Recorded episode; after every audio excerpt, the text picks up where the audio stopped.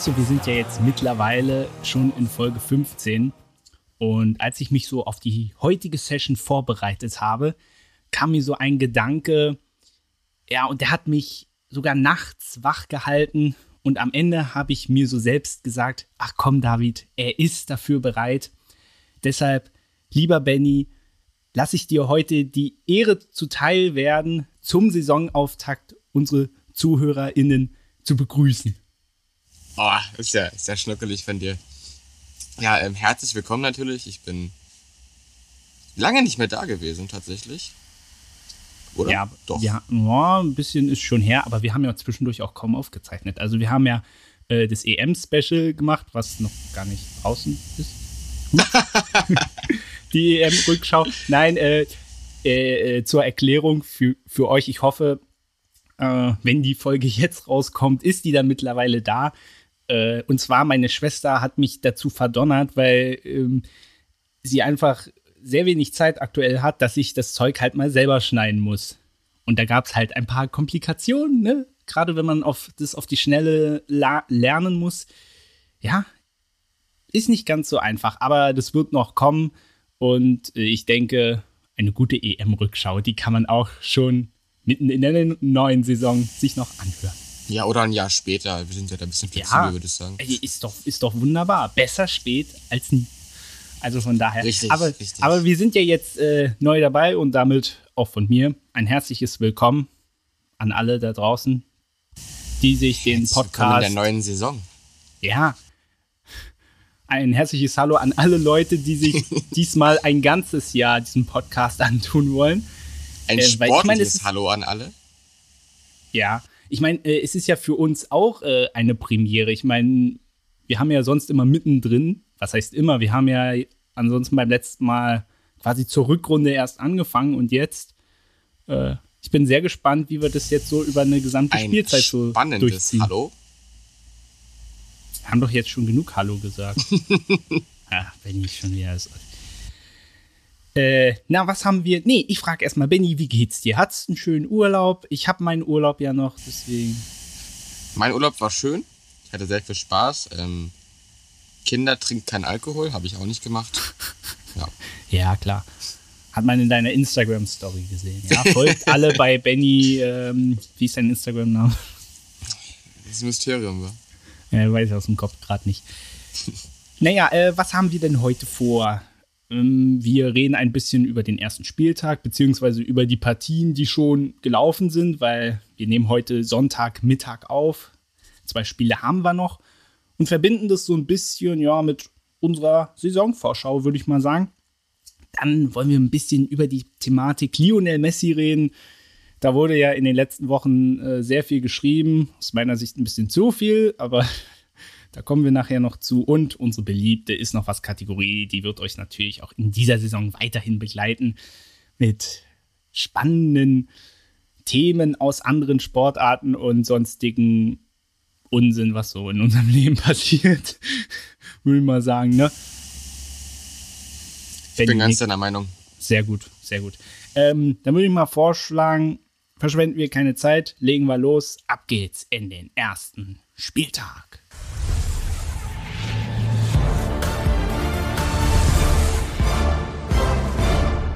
Ähm, ich würde mal vorschlagen, bevor wir äh, gleich in die Spiele reingehen, Hast du dich in diesem Jahr auf die neue Saison gefreut? Weil bei mir war so das Gefühl, äh, weil im Sommer einfach so, so ein Überangebot war. Weißt du, du hattest ja schon durch das letzte Jahr schon eine lange Corona-Saison.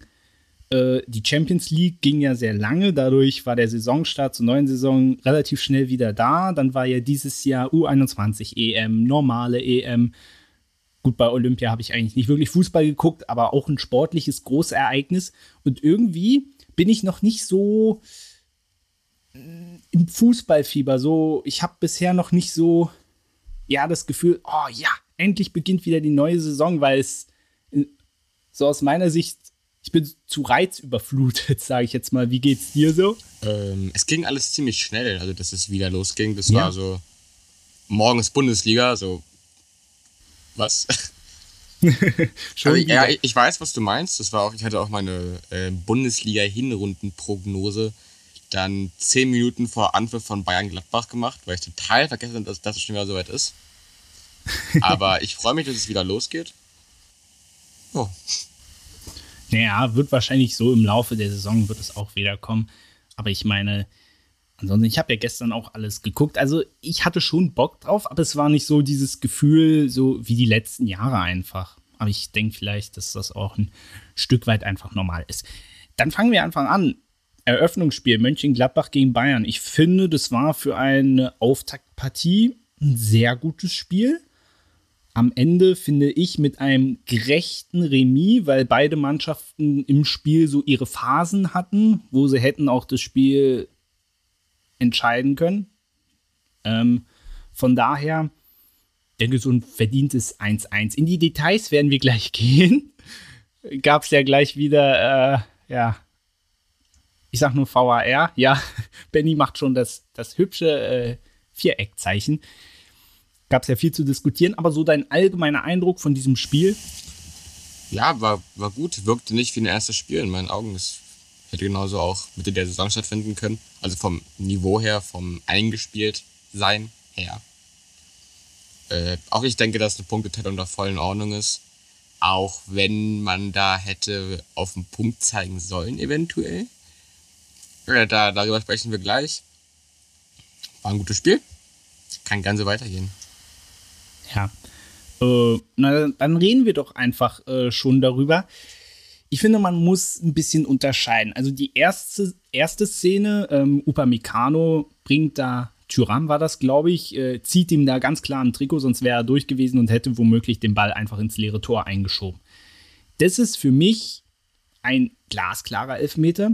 Die zweite Szene finde ich, wo, wo äh, Upamecano so ein bisschen hinter Tyram steht und ihn da so am Trikot rumzuppelt, ähm, finde ich, ist eine 50-50-Entscheidung. Upamecano kann sich, finde ich, nicht beschweren, wenn es den gibt, aber es ist aus meiner Sicht nach der Definition, die es jetzt gibt, aber keine klare Fehlentscheidung. Ich verstehe aber den Frust der Gladbacher. Und auf der anderen Seite finde ich es von Upamecano total dumm. Ich meine, der ist in der ersten Szene glücklich davon gekommen. Und dann macht er das einfach eine Minute später nochmal. Also dafür, ich hätte aus Strafe den Elfmeter eigentlich schon gegeben, weil es einfach taktisch total dämlich ist. Ja, ich sehe das ein bisschen anders. Für mich ist der erste ein Kann-Elfmeter und der zweite der Muss-Elfmeter. Weil er, uh, er tritt, ihm, er tritt, ihm, äh, er tritt ihm in die Beine, er zieht am Trikot, er macht er drei Kontakte zu. Hat er, hat er ihn unten getroffen? Mehrmals, das habe ich mehrmals. gar nicht. Also mehrere okay. Kontakte hm. an den Beinen, er zieht am Trikot, er drückt, er zieht, er macht alles, was du nicht machen sollst. Äh, mal ganz davon abgesehen, wie schlecht sein Spiel überhaupt war, war das selten ja. dämlich, muss Elfmeter geben, einer auf jeden Fall. Einer definitiv. Und wenn Upamecano so weiterspielt, dann ist die Ablöse für ihn nicht, nicht so ganz gerecht. Aber ich denke auch, dass er sich noch steigern wird und steigern muss, wenn er auf Dauerstamm spielen will. Na, na klar. Also ich finde, ne, man muss jetzt vorsichtig sein, es war das erste Spiel, aber weil ja auch so im, im Vorlauf die Diskussion eher war, wer spielt neben ihm, ob Niklas Süle oder Tangi Nianzu, der eine gute Vorbereitung gespielt hat. Äh, auch zum Beispiel Stanisic, der überraschend Außenverteidiger für Pavard gespielt hat, fand ich, dass in diesem gesamten Konstrukt eher in diesem Spiel Upamecano der unsichere Faktor war. Bin ich ganz deiner Meinung. Und vielleicht am Anfang Alfonso Davis, aber der hat sich dann, finde ich, sehr gesteigert. Und er kommt ja auch aus einer schwerwiegenden Verletzung. Das darf man auch immer nicht vergessen. War ja Glück, dass er überhaupt äh, schon dabei sein konnte. Das war eigentlich so ja auch nicht geplant. Äh, Max Eberl hat äh, interessanterweise gesagt, dass er nach dem Spiel mit äh, Schiedsrichter Marco Fritz in der Kabine gesprochen hat. Und da ging es vorrangig um die erste Szene tatsächlich. Und da meinte Fritz zu ihm, dass er die Szene gar nicht wahrgenommen hat als solche. Ich, ich glaube, äh, das ging ja auch so, dass du das so ganz am Anfang hat man es gar nicht so mitgekriegt. Erst in der Wiederholung hat man es gesehen. Also bei mir war das zumindest so. Und äh, Eber sagte, dass ihm signalisiert wurde, also vom VAR, dass es kein Elfer war. Jetzt können wir ja wieder die lustige Diskussion aufmachen. Äh, darüber haben wir auch schon in der EM-Rückschau gesprochen bei der England-Dänemark-Szene da. warum geht der Schiedsrichter nicht zum Bildschirm, zumindest bei einer Szene auf jeden Fall? Wieso geht er nicht selber zum Bildschirm und schaut sich die Situation selber an? Ich finde, man kann ihm da ja keinen Vorwurf machen, weil offensichtlich hat der VAR ihm gesagt, nee, das reicht nicht. Ist, die Szene ist es nicht würdig, dass man sie sich nochmal anschaut. Aber in dem Sinne hat ja der VAR dann die Entscheidung getroffen und nicht mehr der Schiedsrichter. Ich meine auch, dass es laut Reglement so sein muss, dass er selber guckt und entscheidet. Also da ist es wieder der nächste, der nächste große VAR-Skandal. Aber ja, wir haben die Technik. Schau es dir halt an. Mach's als Starspielzeit oben rauf mittlerweile muss ich auch wirklich sagen, dass mich das einfach nur noch nervt. Weil du hast jeden Spieltag Diskussionen drüber, dass sich das Sachen nicht angeschaut werden. Wo ich mir denke, ja, schau es dir halt an. Warum schaust du es dir nicht an? Also die eine Minute länger, die dann halt oben drauf gepackt wird, stört auch niemanden. Ja, weil der VHR halt sagt, ist keine glasklare Fehlentscheidung. Aber das habe ich dann in der EM-Rückschau ja auch schon angesprochen. Das Problem bei dieser Definition ist glasklare Fehlentscheidung. Das ist ein Problem, was der VAR nie lösen wird, denn nach wie vor sitzen da Menschen und Menschen haben unterschiedliche Interpretationen, auch bei der ähm, Vorgabe glasklare Fehlentscheidung. Siehst du ja hier. Weißt du, der, der VAR sagt, nee, für mich ist es keine glasklare Fehlentscheidung, muss er nicht eingreifen. Alle anderen sagen, ja, ist der denn bekloppt? Entschuldigung, nimmt es nicht so wörtlich. Ähm, für mich ist eine glasklare Fehlentscheidung. Aber das ist ja nach wie vor, da wird die Technik ja auch nichts dran ändern, weil ja nach wie vor die Schiedsrichter die Entscheidungsträger sind. Deswegen, das darf man, glaube ich, bei der ganzen Videobeweissache immer nicht vergessen. Es treffen Menschen die Entscheidung und Menschen machen Fehler. Und da wird der VAR und die ganze tolle Technik, die wir haben, die wird da nichts dran ändern. Ja, richtig. Aber ich würde sagen, reicht ab zum nächsten Spiel. Gute Idee. Eine, eine Sache habe ich noch. Wir haben, ja, ja, naja, wir wollen noch ein bisschen eine Saisonvorschau zu den Teams machen. Ganz kurz. Äh, viele sagen ja, äh, die Bayern in diesem Jahr zu schlagen, ist die größte Chance überhaupt. Das haben, hat man letztes Jahr ja auch schon gesagt. Diese Meinung habe ich auch vertreten und in diesem Jahr, finde ich, ist es eigentlich genauso. Der einzige Top-Transfer ist ja im Prinzip Upamecano. Mehr konnte man nicht machen, weil man das Geld nicht hat oder auch nicht ausgeben möchte. Ähm, wie siehst du das jetzt mal rein auf die Bayern bezogen? Boah, schwer. Also ich glaube, die Aussage kommt irgendwie jedes Jahr. Bayern ist das Maß aller Dinge und das wird auch so bleiben, denke ich mal. Und auch dieses Jahr ist es unfassbar schwer, die Bayern zu schlagen. Ob es jetzt leichter als letztes Jahr ist oder als vorletztes Jahr, wird sich, denke ich, noch zeigen. Aber ich würde die Aussage so an sich nicht unterschreiben. Ja, es ist ja auch an sich so, weil jetzt viele Bayern-Fans wieder, ich meine, wir beide gehören ja auch dazu, aber was ich auch immer nicht verstanden habe, äh, dass jetzt gleich wieder einige einen riesen Fass aufmachen. Es ist das erste Saisonspiel in Gladbach. Äh, die, die, die rennst du auch nicht einfach mal so um. Und man darf ja auch nicht vergessen, viele, viele Spieler, wenn auch gerade ein Goretzka, der ein unfassbar schlechtes Spiel gemacht hat, aber man darf ja immer nicht vergessen, die sind vielleicht zwei Wochen im, im Training gerade erst also äh, muss einfach mal ganz kleine Brötchen backen, mal ganz entspannt sein. Äh, Mönchengladbach, ich glaube, das kann richtig groß werden. Die müssen ja auch dringend mal wieder zurück ins internationale Geschäft, äh, können sich also voll auf die Bundesliga fokussieren. Und das ist eigentlich Pflicht, weil der Kader ist überraschend fast gleich geblieben. Es könnte sein, dass Zakaria noch wechselt, aber ansonsten Plea, Tyram, Neuhaus, Hofmann, Ginter, die ganzen Leistungsträger, die sind eigentlich alle da geblieben. Toni Janschke ist weg. Ja, weiß nicht, ob das jetzt so ein der Fußballgott. Ist der überhaupt weg? Ich glaube, er ist weg. Ich guck mal schnell nach. Ist der, ist der weg? Gut. Ich glaube, der hat seine Karriere beendet. Das ist eine gute Frage. Aber jetzt gar nicht Thema, Benny. Was sagst du zu Gladbach? Toni Janschke ist nicht weg. ähm, ja. Ja ich denke, es wird wieder besser werden als letztes Jahr. Da war es ja nur der enttäuschende achte Platz. Ich denke, es wird wieder nach Europa gehen.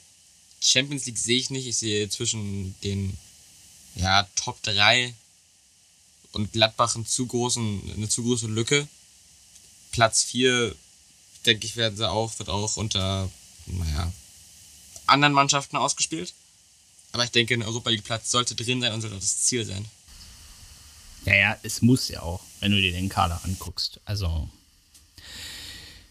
Wolfsburg gegen Bochum habe ich hier als erstes Samstagsspiel und äh, ja, ich glaube, blöder hätte es für die Bochumer nicht laufen können. Gleich nach vier Minuten rote Karte. Am Ende trotzdem in Anführungszeichen nur 1-0 verloren. Äh, also die Wölfe haben ja zum Beispiel jetzt auch keine berauschende Saisonvorbereitung gespielt. Ja, jetzt mit Trainer Marc van Bommel. Ja, weißt du, das ist ja vor allem. Das ist, glaube ich, so mit einer der wenigen Spieler, die ich mich, an die ich mich als Kind beim FC Bayern noch erinnern kann. Wird dir wahrscheinlich genauso gehen, jetzt ihn als Trainer zu sehen. Äh, was meinst du, was können die Wölfe in dieser Saison reißen? Weil an sich, also die Neuzugänge, Matcher, hofft man ja, unser U21 hält, dass der vielleicht jetzt mal besser wird. Borno haben sie jetzt neu geholt in der Abwehr, finde ich, könnte ein super Transfer werden. Ist ja auch die Frage, ob Lacroix jetzt noch bleibt oder ob der noch zu Leipzig geht. Ähm, aber an sich, Champions League könnte ja durchaus, müsste auch wieder drin sein. Prinzipiell ja, definitiv. Die Frage ist halt, wie Marc van Bommel als Trainer wird. In seinen vorherigen Stationen, das müsste Feyenoord gewesen sein, wenn ich mich jetzt nicht irre, war ja jetzt auch nicht überragend. Durchschnitt. Und der Wechselfehler Pokal, na gut, ich glaube, der wurde genug darüber berichtet. Ich wollte schon sagen, das, das haben sie gestern richtig ausgewechselt, oder? Also ja, ja. Aber auch das, ich weiß nicht, also das sind Sachen, die sollte ein Trainer wissen in meinen Augen. Ob man das jetzt auf seine Qualität zurückführen kann, weiß ich nicht. Aber Wolfsburg ist für mich eine Wundertüte dieses Jahr. Da kann es wieder äh, nach ganz oben gehen, Richtung Champions League. Aber mich würde es auch nicht wundern, wenn es eine enttäuschende Saison wird, die irgendwo im Mittelfeld endet. Hm, naja, ähm, könnten ja unter Umständen jetzt auch noch im Pokal rausfliegen wegen dem Wechselfehler. Äh, ich finde es ja immer witzig, wenn du dann so zurückschaust, was es früher mal so für Wechselfehler gab. Äh, zum Beispiel ganz früher, ich weiß jetzt nicht, welche Mannschaft das war oder so, wirst du bestimmt auch gelesen haben. Da hat dann zum Beispiel ein Trainer einen Ausländer zu viel eingewechselt, weil es ja damals noch so komische Regeln gab, dass ja nur eine gewisse Anzahl an ausländischen Spielern auf dem Platz stehen kann. Also das ist dann so kuriose Sachen. Oder ich kann mich ja erinnern, glaube vor ein paar Jahren im spanischen Pokal hat dann nicht mal Real Madrid einen gesperrten Spieler, glaube mal, spielen lassen. Ja, ich glaube, irgendwas war da mal. Aber, aber da siehst du auch, es passiert auch nicht nur. Eine wilde Geschichte, das habe ich gestern in der Sportschau, glaube ich, lief das dann am Ende. Habe ich es gesehen, es war, müsste bei Lautern gewesen sein, wo dann ein ähm, Nicht-Europäer zu viel eingewechselt wurde und sich daraufhin äh, ein Ägypter, ich weiß gar nicht, wer das war, sich verletzt gestellt hat, um rauszugehen vom Platz, damit es nicht auffällt, dass vier Nicht-Europäer auf dem Platz sind, ist rausgekommen, gab es auch Strafe für, aber ja, so eine Wechselfehler, auch so Wechselfehler gab es auch, auch bei Bayern mit einem Amateur zu viel auf dem Feld und all so ein Quatsch. Ich glaube, ja, mit Giovanni genau, Trapattoni. Wo dann aus 5-2 Sieg eine 5-2 Niederlage wurde. Ja, da gibt es schon, schon wilde Sachen in der Vergangenheit. Ja. Naja, aber du siehst, es passiert auch den Großen. Äh, VfL Bochum äh, hatte ich ja eben schon angeschnitten, nach elf Jahren wieder in der Bundesliga ich hatte ehrlich gesagt ein bisschen Sorge, auch wenn ich die Anfangsphase so gesehen habe, dass das vollkommen in die Hose geht. Am Ende haben sie sich noch gut draus gewunden. Was meinst du, was könnte so für den VfL in dieser Saison geben? Ähm, an sich haben sie ja ein gutes Team, aber Robert Joule zum Beispiel, das könnte, glaube ich, ein großer Verlust sein, der ja den Geldschein hinterher gerannt ist in die Emirate. Äh, Verstehe ich zwar auch nicht, aber reden wir darüber nicht. Ja, wie siehst du den VfL? Ja, Robert Joule ist natürlich ein Riesenverlust, wenn er mit 30 Scorern in der letzten Saison der Dreh- und Angelpunkt des Bochumers Offensivspiel und der fehlt jetzt. Der fehlt offensichtlich. Viel kreativ war da nicht und auch mit Riemanns Aussage, dass der VfL ja die bessere Mannschaft war, äh, gehe ich nicht mit, überhaupt nicht. Nach vorne ging wenig Einfluss aufs Tor im ganzen Spiel. Es wird schwer für Bochum, aber das war, glaube ich, jedem vorher klar. Und ja, ich glaube, solange am Ende Platz 15 für Bochum dachte, ist jeder zufrieden im Verein. Naja, oder Platz 16, wenn es in der Ich glaube, 15 wäre denn schon lieber. Ja, gut, hast schon recht. Union gegen Leverkusen. Und ich habe gesehen, du warst gestern im Stadion. Deswegen darfst du ja deinen Gesamteindruck von beiden Mannschaften uns jetzt mal zuerst schildern. Ja, also erstmal will ich kurz betonen, dass Union für fünf Minuten Tabellenführer war. ja, das ist wichtig. Ich war ja im Stadion. Das war auch sehr schön, wieder da gewesen zu sein. Oh ja. Ähm, das glaube ich. Ja, also mein Augen, Hauptaugenmerk war natürlich auf meiner Mannschaft, auf Union. Ähm, und das war Himmel und Hölle. Die erste Halbzeit war kurios, schwach. Da war das Mittelfeld quasi nicht existent. Leverkusen hat sich extrem schnell durchkombiniert und war quasi Dauergast an unserem Strafraum. Aber es alles ging, ging in der zweiten Hälfte wieder. Leverkusen wurde auch ein bisschen schwächer. Da ging dann gefühlt der Spielwitz verloren. Und Union kam besser rein. Man hat gemerkt, dass bei Union Robert Andrich fehlt, der ja zu Leverkusen wechselt.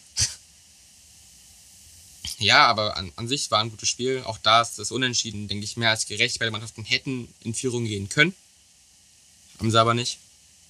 Und eine Punkteteilung sehe ich da als sehr fair. Mein größtes Problem am Spiel war jedoch die Schiedsrichterleistung, weil die war unterirdisch. Musa Diaby, Musa Diaby muss vom Platz fliegen. Nach, nach einer gelben Karte noch mit drei Fouls danach, wovon noch eins ein bisschen härter war. Also der kann froh sein, noch zu Ende spielen zu dürfen. Es, es waren Kleinigkeiten. Das Spiel war sehr zerfahren, sehr zerpfiffen. Es war alles in allem einfach keine gute Schiedsrichterleistung. Auf beiden Seiten nicht. Also okay. für beide Mannschaften. Aber ja. Ja, ich habe ja, ich habe halt Konferenz gesehen, deswegen hat man es wahrscheinlich nicht so äh, mitbekommen. Äh, wie bewertest du die Eisernen? Wo können sie diese Saison landen? Es gab ja wieder unfassbar viele Zu, aber auch Abgänge, aber grundsätzlich großartige Transfers, die sie getätigt haben, auch an Leute, die jetzt gekommen sind. Ähm, was meinst du, wo würdest du Union die Saison hin verorten? Weil ich glaube ehrlich gesagt nicht, auch aufgrund der Dreifachbelastung. Gut, du weißt ja nicht, ich glaube, sie spielen jetzt gegen irgendjemand aus Finnland in der Play, in den Playoffs in der Conference League. Ähm, das heißt, die Dreifachbelastung könnte auch schnell wieder vorbei sein, aber davon gehe ich jetzt mal nicht aus. Ich glaube, dass das tatsächlich in dieser Saison, auch wenn man einen sehr breiten Kader hat, auch qualitativ, dass man da diesmal im gesicherten Mittelfeld andocken wird. Würdest du das unterschreiben oder äh, mutest du mich jetzt für diese Aussage? Ähm, ja, doch, doch, bin ich auch der Meinung. Ich meine, der Kader ist anders, anders als in der letzten Saison, aber qualitativ auf einem ähnlichen Niveau. Wer halt noch auf Kippe steht, ist Marvin Friedrich. Da gibt es ja viele Inter Interessenten aus In- und Ausland. Sollte man Marvin Friedrich bleiben, oder pr prinzipiell sollte alles so bleiben, wie es jetzt ist, auch vom, vom spielerischen Niveau wie gegen Leverkusen, denke ich, dass Union noch dieses Jahr wieder absolut nichts mit dem Abstieg zu tun haben wird. Ja, das denke ich. Und ja, wahrscheinlich halt das Mittelfeld am Ende dasteht. Eine relativ langweilige Saison, denke ich mal. Wo ich auch nichts gegen habe, wäre ich sehr dankbar. Und ja, Leverkusen dagegen, denke ich, kann, kann äh, sich verbessern als ihre Gründe letztes Jahr, weil die war ja bekanntermaßen äh, ja, kritisch, um es mir nett auszudrücken. Ja. Und Patrick ja, Schick und ganz wichtig, Patrick Schick müssen sie irgendwie ein Tschechien-Trikot drunter ziehen, dass der Stormer trifft. ja, das stimmt. Ja, wird vor allem mit dem neuen Trainer, mit äh, Seoane, wird jetzt sehr interessant. Äh, kannte ich jetzt vorher nicht, war aber wohl in der Schweiz ganz erfolgreich. Also wird auch interessant, wie das mit, mit ihm wird. Und ja, schauen wir mal, wo es hingeht. Äh, was ich bei Union noch ähm, nicht zu beanstanden fand. Aber ich hoffe, dass sich das nicht auf die Leistung auswirken wird, dass jetzt Max Kruse geheiraten wird. Ne? Seine Dilara. ja, ja. Während Olympia einfach ist. Max Kruse auch gleich wieder mit einer Vorlage. Also, ich meine, ja, mit einer ja. Vorlage, mit reichlich Übergewicht, sah zumindest so aus. Aber bei, bei, bei, Max Kruse denke ich mir so, weißt du, der könnte 150 ja. Kilo wiegen, solange er so spielt, wie er spielt, ist mir das scheißegal auch, das ist jetzt ein bisschen allgemein gesagt, aber das Privatleben von Max Kruse oder von einem Fußballer allgemein interessiert mich nicht. Die können machen, was sie wollen, ja. solange es jetzt nicht illegal ist. Und sie ihre Leistung auf den Platz bringen. Ich verstehe die ganze, die ganze Aufruhr um Kruse oder Skandalspieler allgemein na, nicht. Na, Mats Hummels ja jetzt, dass er sich äh, von Kati Ja, jetzt also, mit irgendeiner 20-Jährigen da zusammen ist. Ja, was juckt es ja, mich? Es ist mir so egal. Ja, Boulevardjournalismus. Naja, aber wir fokussieren uns hier auf die wichtigen Sachen. Auf Spielerfrauen. Stuttgart. Ach so, Stuttgart, okay. ja, ja. Stuttgart äh, gegen Fürth. Ich würde mal mit dem Kleberblatt anfangen, was gestern äh, ziemlich zerrupft wurde, würde ich mal sagen. Äh, ist vor allem äh, besonders ärgerlich, da man in Liga 2 insgesamt die wenigsten Torschüsse zugelassen hat und äh, ja, gestern 5-1 verloren, 31 zu 8. Torschüsse, Schüsse, Schüsse, Schüsse, Torschüsse sind, sind es waren ein bisschen weniger Torschüsse, aber Schüsse waren ja, na, beim Kicker stand 31 zu 8, aber ich meine, es geht ja in dieselbe Richtung. Also, willkommen in der ersten. Es waren, es, also, Torschüsse waren es nur 15, komm. Ja, 33 ja, Schüsse aber es waren 15 Torschüsse. Passt doch auch. Und das ist in, insofern besonders schade, weil der letzte Sieg in der Bundesliga war tatsächlich gegen den VfB. Ja, man kann nur sagen, welcome back. Äh, liebe Kleeblätter, aber das gestern war, war nix. Man hat die erste halbe Stunde hat man gut dagegen gehalten, dann fiel überraschend das 1-0 für den VfB und dann ging es bergab. Aber da will ich auch mal aber kurz, will ich auch mal kurz äh, Neukapitän Endo loben. Der Abschluss war überragend. Der Lupfer da, der kleine Oh Chip. ja, das war richtig. Also ich glaube, die meisten hätten da hirnlos raufgezogen. Hat er, hat er stark gemacht. Ja, absolut. Und naja, auch so sonst der Saisonstart. Jetzt hast du 5-1 verloren, bist im Pokal gegen Babelsberg, liegt ja bei uns quasi ums Eck, mehr oder weniger, äh, rausgeflogen. Ich glaube tatsächlich, äh, das Fürth relativ schnell wieder in der Versenkung verschwinden wird. Die haben zum Beispiel bisher, das musst du dir mal vorstellen, die haben bisher 0 Euro an Transfers ausgegeben. Ja, die haben Leute ausgeliehen, aber an sich ich, ich glaube, die können in dieser Liga einfach nicht bestehen und es würde mich auch nicht wundern, wenn es dann so ein Ding wird wie letztes Jahr mit Schalke 04. Ich wünsche es Fürth nicht, aber ich finde, dieses Spiel beweist es ja auch. Auch wenn wir noch früh in der Saison sind, aber ich habe da ehrlich gesagt keine Hoffnung. Ja, das ist immer das Problem von diesen Überraschungsaufsteigern. Würde ich jetzt Fürth schon zuzählen. Weil um jetzt mal Union als Beispiel zu nehmen, da war es immer jahrelang verbessert, verbessert, verbessert, verbessert. Du hast ja diesen, diesen Kaderaufbau, dieses, dieses Leistungsniveau immer weiter angehoben. Und bei Fürth war das ja plötzlich eine überragende Saison, plötzlich der Aufstieg. Naja. Aber trotzdem weder die finanziellen Mittel noch den Kader prinzipiell für die Liga. Meine, vielleicht irren wir uns auch und die legen noch eine klasse Saison hin und halten die Klasse. Aber Stand jetzt sehe ich Fürth als die mit Abstand schwächste Mannschaft. Und auch wenn ich es denen nicht gönne, würde es mich überraschen, wenn sie nicht absteigen. Ja. Äh, zum VfD, äh, ja, zum VfD. Statt dem B gibt es jetzt ein D. Ähm, zum VfB. Die sind ja jetzt in diesem zweiten verflixten Jahr. Du weißt ja, ich reite sehr gerne darauf rum. Wenn du dich beim letzten Mal erinnerst, hast du mich in Grund und Boden geredet. Aber ich habe jetzt eine Statistik, die meine Meinung untermauert. Und zwar ähm, seit 2009 haben sich fünf Clubs, also das im zweiten Jahr, haben sich nur fünf Clubs verbessert, zwölf haben sich verschlechtert und sechs sind davon wieder abgestiegen. Jetzt glaube ich nicht, dass das beim VfB der Fall sein wird, obwohl man äh, den jüngsten Kader in der Bundesliga hat, im Schnitt 23,6 Jahre. Aber ich glaube, ähm, man wird in der nächsten Saison, glaube wieder so in dem Dreh glaube, sie waren letzte Saison Platz 9 oder so. Ich glaube, da wird man auch wieder so einlaufen und wird dann damit auch gut leben. Zu deiner, zu deiner äh, Statistik, da muss ich aber auch sagen, dass die wenigsten das wird ja überhaupt erreichen. Ja. Die meisten steigen nämlich ja. im ersten Jahr ab. Das verflixte erste Jahr. ja, er Stuttgart, super junger. Super Ach ja, und das kannst Kader, du, das kannst du, das kannst du beweisen, ja. Ja, ich habe es gelesen, frag mich nicht wann und wo, aber es stimmt. Siehst du, siehst du, also, äh, also jetzt aktuell bin ich hier der äh, seriöse Podcaster. Ich habe mich besser vorbereitet. Ja, so ist das halt. Nein, alles gut. Ähm, Benny, du musst jetzt nicht gut. Doch, doch, doch. ähm, ja, der, der, der VfB, ein klasse Kader, junger Kader, wieder äh, mit spannenden Neuverpflichtungen wie den Herrn Müller im Tor, der in meinen Augen ein klasse Torhüter ist. Dann darf man auch nicht vergessen, dass später noch ähm, Katompa, Katompa im Wumper, war der Name so? Silas, Silas kommt wieder zur Mannschaft.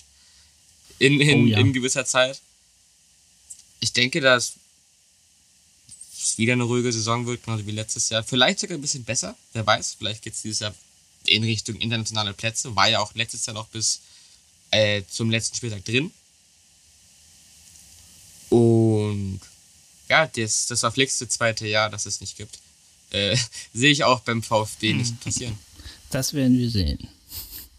Äh, eine Sache habe ich trotzdem noch anzufügen, was sehr wichtig werden könnte im Laufe der Saison. Ich meine, der Transfermarkt hat ja auch noch geöffnet. Ich glaube, es wird wichtig sein, dass man einfach diese Saison auch noch Kalajdzic hält, weil dahinter hat man sonst einfach keine anderen Optionen. Jedenfalls nicht qualitativ so hochwertig, dass man damit jetzt durch eine komplette Saison gehen kann. Aber ich glaube, der VfB hat da gute Karten, weil sie stehen finanziell wohl gut da, laut Misslintat. Und ich glaube, er hat auch noch einen Vertrag bis 23. Von daher müssen sie jetzt ihn auch nicht unbedingt abgeben. Aber ich glaube, das könnte auch noch äh, sehr entscheidend werden. Ja, was? Hast du mir gerade zugehört? Ja, aber das war, war gerade kurz abgehakt. Gegen Kalajdzic, oder? Ja, Kalajdzic. Der hat letzte Saison auf jeden Fall ganz, ganz gut gespielt. Ähm, ich glaube, die Preisverstellungen lagen bei 30 Millionen oder sowas. Finde ich wenig sogar, oder? Also. Wenig? Ich finde es extrem viel. Herrlich. Aber, okay. na gut. Ich habe da kein, äh, kein Geldgefühl vielleicht auch. Also. Ich habe. Du reicher Mensch, du. Nein, ja. äh, den gilt zu halten. Definitiv, der ist, der ist der Zielspieler in der Offensive, der ist unfassbar wichtig. Und den kannst du jetzt auch so kurz vor Ende der Transferphase nicht mehr adäquat ersetzen, glaube ich. Ja, ja, eben. Der muss definitiv bleiben. Äh, Nochmal ganz kurz zu meinem Google-Versuch mit den Absteigern. es gibt ja bei Google diese ähnliche Fragen. Ja. Und eine der Fragen ist, kann Köln in der ersten Liga bleiben? Bei Köln sind wir doch noch gar nicht. also theoretisch, noch ja, nicht. praktisch. Aber jetzt vielleicht? Aber da, da kommen wir noch. Augsburg gegen Hoffenheim. Äh, man hat ja so ein bisschen gehofft, dass Markus Weinziel auch jetzt in dieser Saison wieder so, so eine Club-DNA schaffen kann. Äh, es fing natürlich wieder Käse an, jetzt auch, dass Kevin Danso sich weggestreikt hat. Das ist ja beim FCA auch nicht der erste. Also irgendwie scheint da auch im Hintergrund irgendwie was im Argen zu liegen. Wer ein super Neuzugang werden kann, ist Niklas Dorsch, finde ich. Aber also dieses 0 zu 4 gestern gegen Hoffenheim, uh, das war auch nicht so gut. ja, ich muss sagen, ich hatte auch, ich habe gedacht, dass Niklas Dorsch definitiv besser spielen wird. Deshalb habe ich ihn auch bei Kickbase aufgestellt und minus 28 Punkte oh. bekommen. Vielen Dank dafür. Nein. Aber ja, enttäuschend. Einfach eine enttäuschende Leistung von Augsburg. Kein Schuss aufs Tor. Das war alles einfach, einfach nur schwach. Wen ich auch kritisieren möchte und sehr gerne kritisiere, ist Rafa Gikiewicz. Das war oh, unterirdisch. Jetzt geht das also schon wieder sagen, los. Ich würde sagen, von den vier Toren gehen drei auf seine Kappe, die er einfach halten muss oder wo er sich zumindest besser anstellen muss. Und ja, für den selbsternannten äh, König von Köpenick und besten Keeper der Bundesliga war das sehr, sehr schwach. Und auch seine Aussage nach dem Spiel im Interview, so nach dem Motto, ja, ist noch nicht lang her, ich will nicht drüber reden. Du stehst im Interview bei Sky nach dem Spiel, die fragen dich über das Spiel. Ja, ist gerade erst passiert, will ich noch nicht drüber reden. Ja, sein Kopf arbeitet halt nicht so schnell, weißt du? Ja, der arbeitet überhaupt nicht bei seinen Aussagen, glaube ich. Ah, ja, ja. Jetzt kommen bestimmt gleich dann die ganzen Gigabytes-Fans. Ach so, ja, ich wollte ja, ich ja mal die Adresse von dir online stellen. Mal gucken. ja, ja. Ähm, Augsburg, wo landen die? Ganz kurz bei dir. Ah, schwer, schwer. Ich hätte schon vor dem Spiel gesagt, dass es eher, eher nach unten als nach oben geht. Ja, das definitiv ist, glaube ich auch das Spiel bestätigt mich sehr. Boah, ich, ich denke schon, dass es im erweiterten Abstiegs, Abstiegskampf endet. Okay. Äh, wo kann es für die Hoffenheimer hingehen aus deiner Sicht?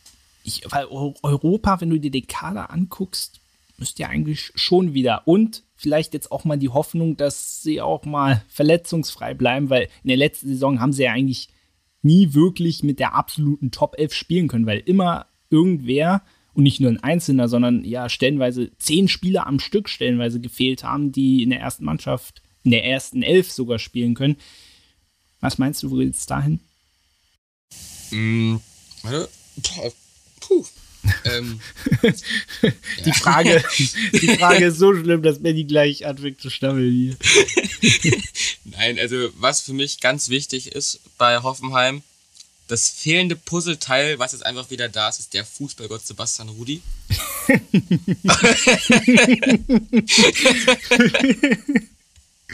okay. ähm, ja, dann um es wieder ernst zu bleiben, sollten sie dieses Jahr verletzungsfrei bleiben, was ihnen nur zu wünschen bleibt, weil das ja letztes Jahr schon wirklich bitter, ähm, denke ich, geht viel für Hoffenheim auch da in Richtung Europa. Da zählt man auf jeden Fall in den erweiterten ähm, Kandidatenkreis. Und ich denke auch, dass, es, dass, dass, dass das eigentlich die Zielsetzung ist von Hoffenheim, dass man da zumindest um den siebten Platz mitspielt. Und ich denke, so wird es auch enden.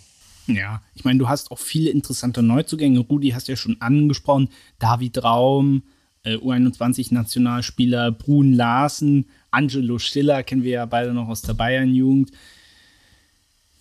Also, es klingt interessant. Also, Hoffenheim hat eine sehr interessante Mannschaft, das muss man auch mal sagen. Ähm, ich bin kein riesiger Fan von Hoffenheim, aber ist immer so eine Überraschungstüte. Nee, man sagt eine Wundertüte. eine Wundertüte, eine Überraschungstüte. Ja, ja, Dazu muss ich kurz erwähnen, auch David Raum ist in meiner Kickbase 11.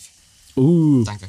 Aber, aber der soll ja wohl gestern, gestern soll er noch nicht so dolle gespielt haben, oder? Wie viel hat er? Er hat mir keine Minuspunkte erwirtschaftet, das ist schon mal besser als Niklas Dorsch, von daher. Naja, okay. Na gut. Ich möchte kurz erwähnen, ich habe auch Daniel Caligiuri drin gehabt, auch der hat mir Minuspunkte gebracht. Mhm. Ich wollte eigentlich nachher, ich äh, wollte ja meine Kicker-Manager-Elf noch sagen. Also, oh, da bin ich gespannt drauf, ja. Ja. Äh, Bielefeld gegen Freiburg, ja, ein schmuckloses 0-0. Ähm, jetzt fange ich bei Bielefeld wieder mit dem zweiten verflixten Jahr an. ähm, ich glaube, natürlich, man ist jetzt erfahrener, aber es wird wieder, wenn sie Platz 15 wieder kriegen, ich glaube, das werden alle Bielefelder unterstreichen und auch nehmen. Der Vorteil ist, jetzt können endlich mal die Fans auch Bundesliga-Fußball sehen. Da schauen wir mal, wie, ob das von Dauer ist. Ich hoffe es sehr, allein schon für die Bielefelder. Aber ansonsten, naja, klar, Abstiegskampf. Definitiv. Ähm, ich hatte ja, wie gesagt, noch mal so eine, so eine Prognose gemacht, wo ich mal bis zur Winterpause alle Spiele durchgetippt habe. Da äh, ist Bielefeld bei mir mit fünf Punkten und fünf Toren geendet. Ich glaube, so schlimm wird's nicht. Ich glaube, so schlimm wird's nicht. So schlimm wird's nicht, glaube ich. Ja, aber Bielefeld ist definitiv im massiven Abstiegskampf drinne, wird er auch, denke ich zumindest, enden. Und sehe ich ehrlich gesagt rein vom Kader her schon als zweitschwächste Mal aus der Liga. Naja, ich glaube, äh, was entscheidend sein wird, dass man offensiv mehr hinkriegt. man hat in der letzten Saison nur 26 Tore geschossen. Das war der zweitschlechteste Wert. Aber immerhin, man hat zum Beispiel mit Janni Serra und Florian Krüger. Gut, man muss gucken, ob die Bundesliga-Niveau haben. Aber ich glaube durchaus, dass man mit den beiden was bewegen kann. Aber das ist sehr viel Konjunktiv halt, wie du, wie du auch schon gesagt hast. Ähm, also Abstiegskampf, das glaube ich gesetzt, wenn wenn es das nicht wird, ist es, glaube ich, schon eine große Überraschung. Mhm. Bielefeld hat er jetzt, hat er jetzt zuletzt noch äh, Marcel Hartl abgegeben, der letztes Jahr nicht so überzeugen konnte wie noch in der zweiten Liga. Hat mich ehrlich gesagt gewundert, wenn Marcel Hartl ein mir bekannter Spieler ist aus Unioner-Zeiten. Ähm, Ach, wirklich? Der einfach. Der hat doch mal, hat der nicht so ein, hat der nicht so ein geiles. Äh, ein Fallrückzieher äh, nach 23 Sekunden gegen Köln. Ja, Tor genau, das Monats. war Ja, genau. Ähm, ist einfach ein Kreativspieler, der definitiv beim Team wie Bielefeld gebraucht werden würde, in meinen Augen. Und da fehlt, da fehlt. Ich glaube, Brian Lassner oder Brion oder wie immer man das aussprechen soll. Der jetzt äh, auch im Pokal getroffen hatte, glaube ich. Doppelt, richtig. Der wäre nicht traurig gewesen, wenn hinter ihm so ein Marcel Hartl gestanden hätte. Hm. Ein Wort zu den Freiburgern, das ist ja immer so das kleine gallische Dorf, ne?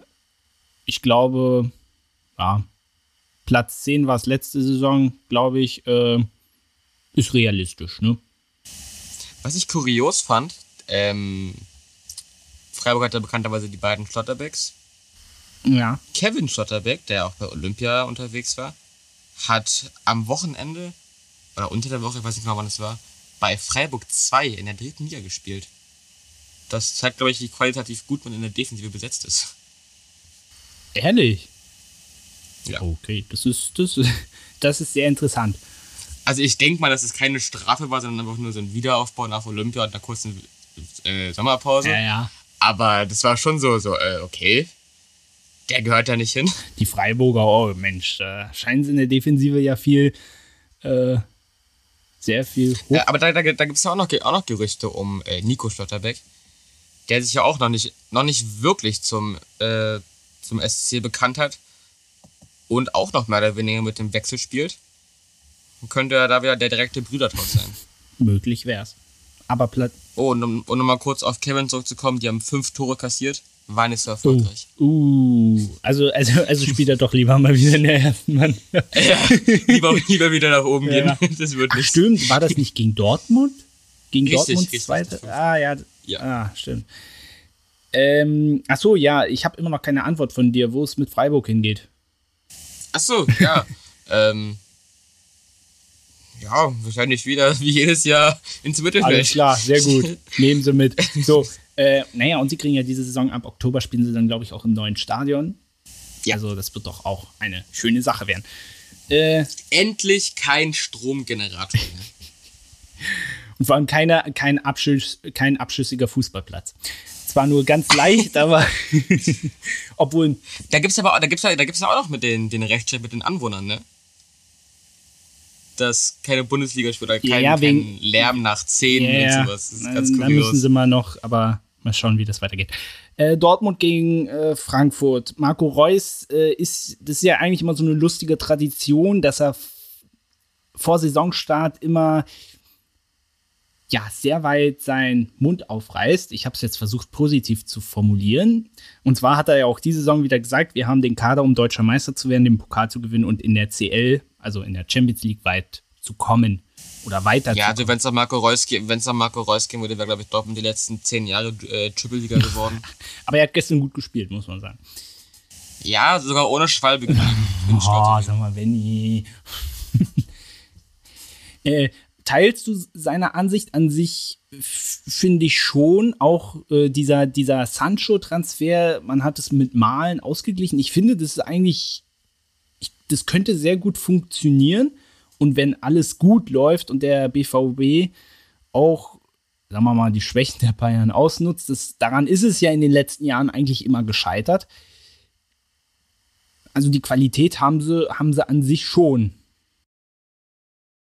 Ich, muss, ich, mag, ich mag die Aussage einfach nicht, weil die Aussage Ja. indirekt ja heißt, wir haben den besten Kader der Liga.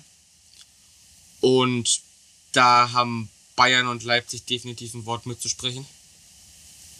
Deshalb bin ich immer kein Fan von solchen Aussagen und sehe Dortmund auch dieses Jahr wieder nicht als Meisterfavorit oder irgendwas in die Richtung. Okay. Überzeugt dich das Spiel? Also ja, definitiv stark, starker Kader. Sancho, denke ich mal, den Transfer gut aufgefangen. Aber ich glaube auch dieses Jahr nicht an, Dort, an der Dortmunder Meisterschaft. So, ja, die haben auch wieder gut gespielt gegen Frankfurt, um mal darauf zurückzukommen. Ob bei Frankfurt auch einfach nur enttäuschend war. Oh ja, das war. Ehrlich gesagt, ehrlich gesagt, aber nicht überraschend. Also irgendwie war mir das alles ein bisschen suspekt mit der, mit der schwachen Schlussphase letztes Jahr in der Liga. Neuer Trainer, auch wieder äh, André Silva ist, ist, ist, ist weggewechselt. Es soll jetzt Boré auffangen, ist jemand von River Plate. Äh, aber naja, dem musste ja auch ein bisschen Zeit geben. Paciencia ist auch wieder da, aber hat sich ja bisher auch in keiner Weise bewährt. Also du hast diesen Top-Stürmer nicht mehr und Oliver Glasner hat eigentlich äh, vor Saisonstart gesagt, dass er eher Wert darauf legt, dass sie den Laden mal ein bisschen dicht halten, weil es einfach in der letzten Saison zu viele Gegentore gab. So, jetzt hast du Und dann fängst du jetzt mit, mit, äh, mit fünf Hütten an. Perfekt. naja, und, und das darfst du auch nicht vergessen, letzte Woche gegen Waldhof Mannheim auch rausgeflogen im Pokal und das nicht unverdient. Wobei man dazu sagen muss, Adi Hütter ist in der ersten Runde auch im Pokal rausgeflogen bei seiner Premiere und dann wurde es an sich eine gute Zeit. Also jetzt die letzte Saison jetzt nicht unbedingt, aber vielleicht ist das ja ein gutes Omen, weiß man ja nicht. Aber jetzt zumindest aktuell sieht es natürlich blöd aus. Ja, auf jeden Fall. Und ich denke, also immer wieder jetzt auf unsere Prognosen zurückzukommen, dass Frankfurt rein von, vom, vom Tabellenplatz nicht annähernd an die letzte Saison anschließen kann. Letztes Jahr war es ja Platz 5, wenn ich mich nicht irre. Ja. Und ich denke, dass es definitiv nicht in die Richtung geht. Ich denke eher, dass es, man sich der, im Tabellenmittelfeld wiederfinden wird und mit den internationalen Plätzen nicht so viel am Hut hat. Hm, diese Meinung teile ich durchaus. Wir gehen weiter zu Mainz-Leipzig, also schon mal das erste Sonntagsspiel heute. Äh, was bei den Mainzern auffällt, auch sie haben einen Haufen Neuzugänge, aber auch einen Haufen Abgänge. Zum Beispiel, dass jemand Wittmer ist gekommen, Lee und Chor. Auf der anderen Seite ist da Costa, Glatzel, G, Kunde, Latzer, Vene, Öztunali, Quaison und so weiter. Also auch Leute, die ja durchaus auch ein Standing haben. Wie siehst du den FCK? Ah, mein Fuß ist eingeschlafen. Scheiße, warte. ah, what? Fuck. Okay, muss ich kurz anders hinsetzen? okay, ähm. ja. Ähnlich wie bei Union, viel ausgetauscht. Ein anderer Kader als letzte Saison. Aber ich glaube, man hat sich auch nicht extrem verschlechtert. Klar, Quaison wird fehlen, mhm. denke ich. Der auch, ähm, ja, dem Ruf des Geldes gefolgt ist. Und Bo Svensson ist ein super Trainer, das haben wir letztes Jahr gesehen. Ja, nur ich nicht. nur du nicht, weil du, weil du kein Fußball guckst, das ist auch nicht so schlimm. Ja. ähm, ähm, ich denke, Mainz wird immer noch auf der Eupho Euphorisie Euphoriesiewelle? Euphoritätswelle? Euphorie. Euphor Euphorie. Auf der Euphoriewelle. Also surfen. du ist ja nicht schlimm. Ich hatte doch heute auch schon VfD und so gesagt. Auf der Eupho Euphoriewelle äh, surfen und versuchen auf jeden Fall den Aufschwung mitzunehmen. Und ich denke, das werden sie auch ein Stück weit tun. Ich glaube, gegen Leipzig wird nicht viel zu holen sein. Dafür sind die Österreicher zu stark. Aber ich denke auch dieses Jahr, also dieses Jahr wird Mainz nichts mit dem Abstieg zu tun, zu tun haben. Du meinst, die könnten auch so eine Überraschungstüte werden? Das meinst ich. oh. Benny? Ja. Also, wir haben langsam nichts mehr zu simmen. okay. Ja, äh, okay. die Mannschaft, da war ja was, ne? Aber ja, ich würde sagen, wir machen jetzt erstmal zu simmen weiter mit der Bundesliga. Ja, Du hast ja Leipzig schon angesprochen. Ich meine, sie haben jetzt mit André Silva eine wahre Tormaschine. Ich glaube auch, dass es so eine Saison für Schoboschlei werden könnte. Der jetzt lange verletzt war, also der war ja schon in der Rückrunde letzte Saison da, aber der hat ja nie gespielt. Neuer Trainer, Jesse Marsch. Ähm, ja, was meinst du zu den Sachsen? Hm? Wie er mir zuhört dein Urteil über RB Leipzig? Ähm, ja, Bayern-Verfolger Nummer 1. Ich glaube, es ist wenig überraschend. Ehrlich, noch vor Dortmund? Definitiv vor Dortmund. Okay. Oder zumindest, zumindest auf einem Level. Ich würde Bayern immer noch als Maß aller Dinge sehen und dahinter halt dann Dortmund und, und Leipzig. Und ja, ich, ich sehe Bayern als Meister, dementsprechend RB dahinter aber auch da, also ich glaube, RB, die sind zufrieden mit ihrer als Nummer zwei im Land. Aber ich glaube, auch da wird irgendwann der Titelhunger so groß und dass man davon ungeduldig wird, sollte es jetzt jahrelang immer nur äh, die Vizemeisterschaft werden. Ein Pokalfinale, aber kein Pokalsieg. Und das könnte spannend werden, wie vielleicht auch dann der Geldhahn irgendwann größer wird, wenn keine Titel kommen. Naja, das Problem ist ja auch, dass du hast es schon angesprochen, Leipzig so in diesem Dauerding jetzt, ja, Vizemeister, so drin gefangen ist und es nach wie vor, ich meine, du siehst es ja jetzt auch am Upamecano-Wechsel oder dass ja auch Nagelsmann jetzt gegangen ist. Es ist unheimlich schwer, so auf dieses Level mit den Bayern zu kommen, dass du halt auch ein Anziehungsmagnet für andere Spieler bist, sodass du auf, auf Strecke gesehen da auch mitgehen kannst. Das ist ja auch das Problem, was der BVB seit Jahren hat. Da muss man aber auch nochmal unterscheiden, dass ähm, RB noch einen anderen Nachteil hat, nämlich Red Bull zu sein. Ich glaube schon, dass es noch viele Fußballer gibt, die ähm, auch meiner Meinung sind, die RB nicht so cool finden und damit sich nicht wirklich identifizieren können. Und ich denke auch, dass, diesen, dass RB diesen Ruf niemals ablegen wird. Sprich, es wird immer Fußballer geben, die nicht zu einem Konstruktor und zu einem, zu einem richtigen Verein wollen und deshalb nicht zu RB gehen. Und deshalb wird RB zumindest in Deutschland, glaube ich, für Spieler nie diese Anziehungskraft haben, die jetzt Bayern hat, die jetzt Dortmund hat oder wer auch immer dahinter kommt. Oder halt, du hast halt, du hast halt, du hast halt keine aktiven Spieler, die Fan des Vereins sind. Ja, finde ich, finde ich interessant auf jeden Fall den Gedanken. Weil ich glaube tatsächlich schon, dass sich das. Also es würde mich nicht freuen, wenn sich das durchsetzt, aber, aber man, man wird ja sehen, schon in dieser Saison, wo es da, wo es da hingeht. Äh, machen wir zum Abschluss noch. Äh, Köln haben wir ja schon angesprochen. Äh, also, was ich immer so gelesen habe, dass viele sagen, das wird eine sichere äh, Saison für Köln. Da habe ich mich ehrlich gesagt gewundert. Für mich gehört der FC zu den klaren Abstiegskandidaten. Auch wenn jetzt Steffen Baumgart da ist, den ich sehr schätze. Aber nach wie vor, äh, der, der Kader ist einfach nicht, der ist einfach nicht gut genug. Die Abwehr wurde jetzt durch den Abgang von Borneau, der da eigentlich der einzig richtig gute war, sorry, aber es ist so, äh, der ist jetzt auch noch weg. Das heißt, die Abwehr wurde zusätzlich geschwächt und man hat sich mit Mühe im Pokal weitergekämpft, im Elfmeterschießen gegen Karl Zeiss Jena. Ich, ich versuche irgendwas zu finden. Steffen Baumgart ist für mich so der einzig positive Faktor, aber wenn er natürlich das Team entsprechend nicht hat, ja, zaubern kann er auch nicht. Mm, das sehe ich ähnlich. Bei Steffen Baumgart muss ich sagen, ich schätze ihn als Typ, aber nicht als Trainer er hat es in meinen Augen nie hinbekommen, seine Taktik richtig anzupassen. Er war mit seinem ja, Offensivspiel in Paderborn in der Aufstiegssaison halt schon erfolgreich, aber konnte sich dann an die Bundesliga nicht anpassen, konnte sich letztes Jahr wieder nicht an die zweite Liga anpassen. Gefühlt kann oder schafft es nicht, die, die Stellschrauben so zu stellen, dass es klappt.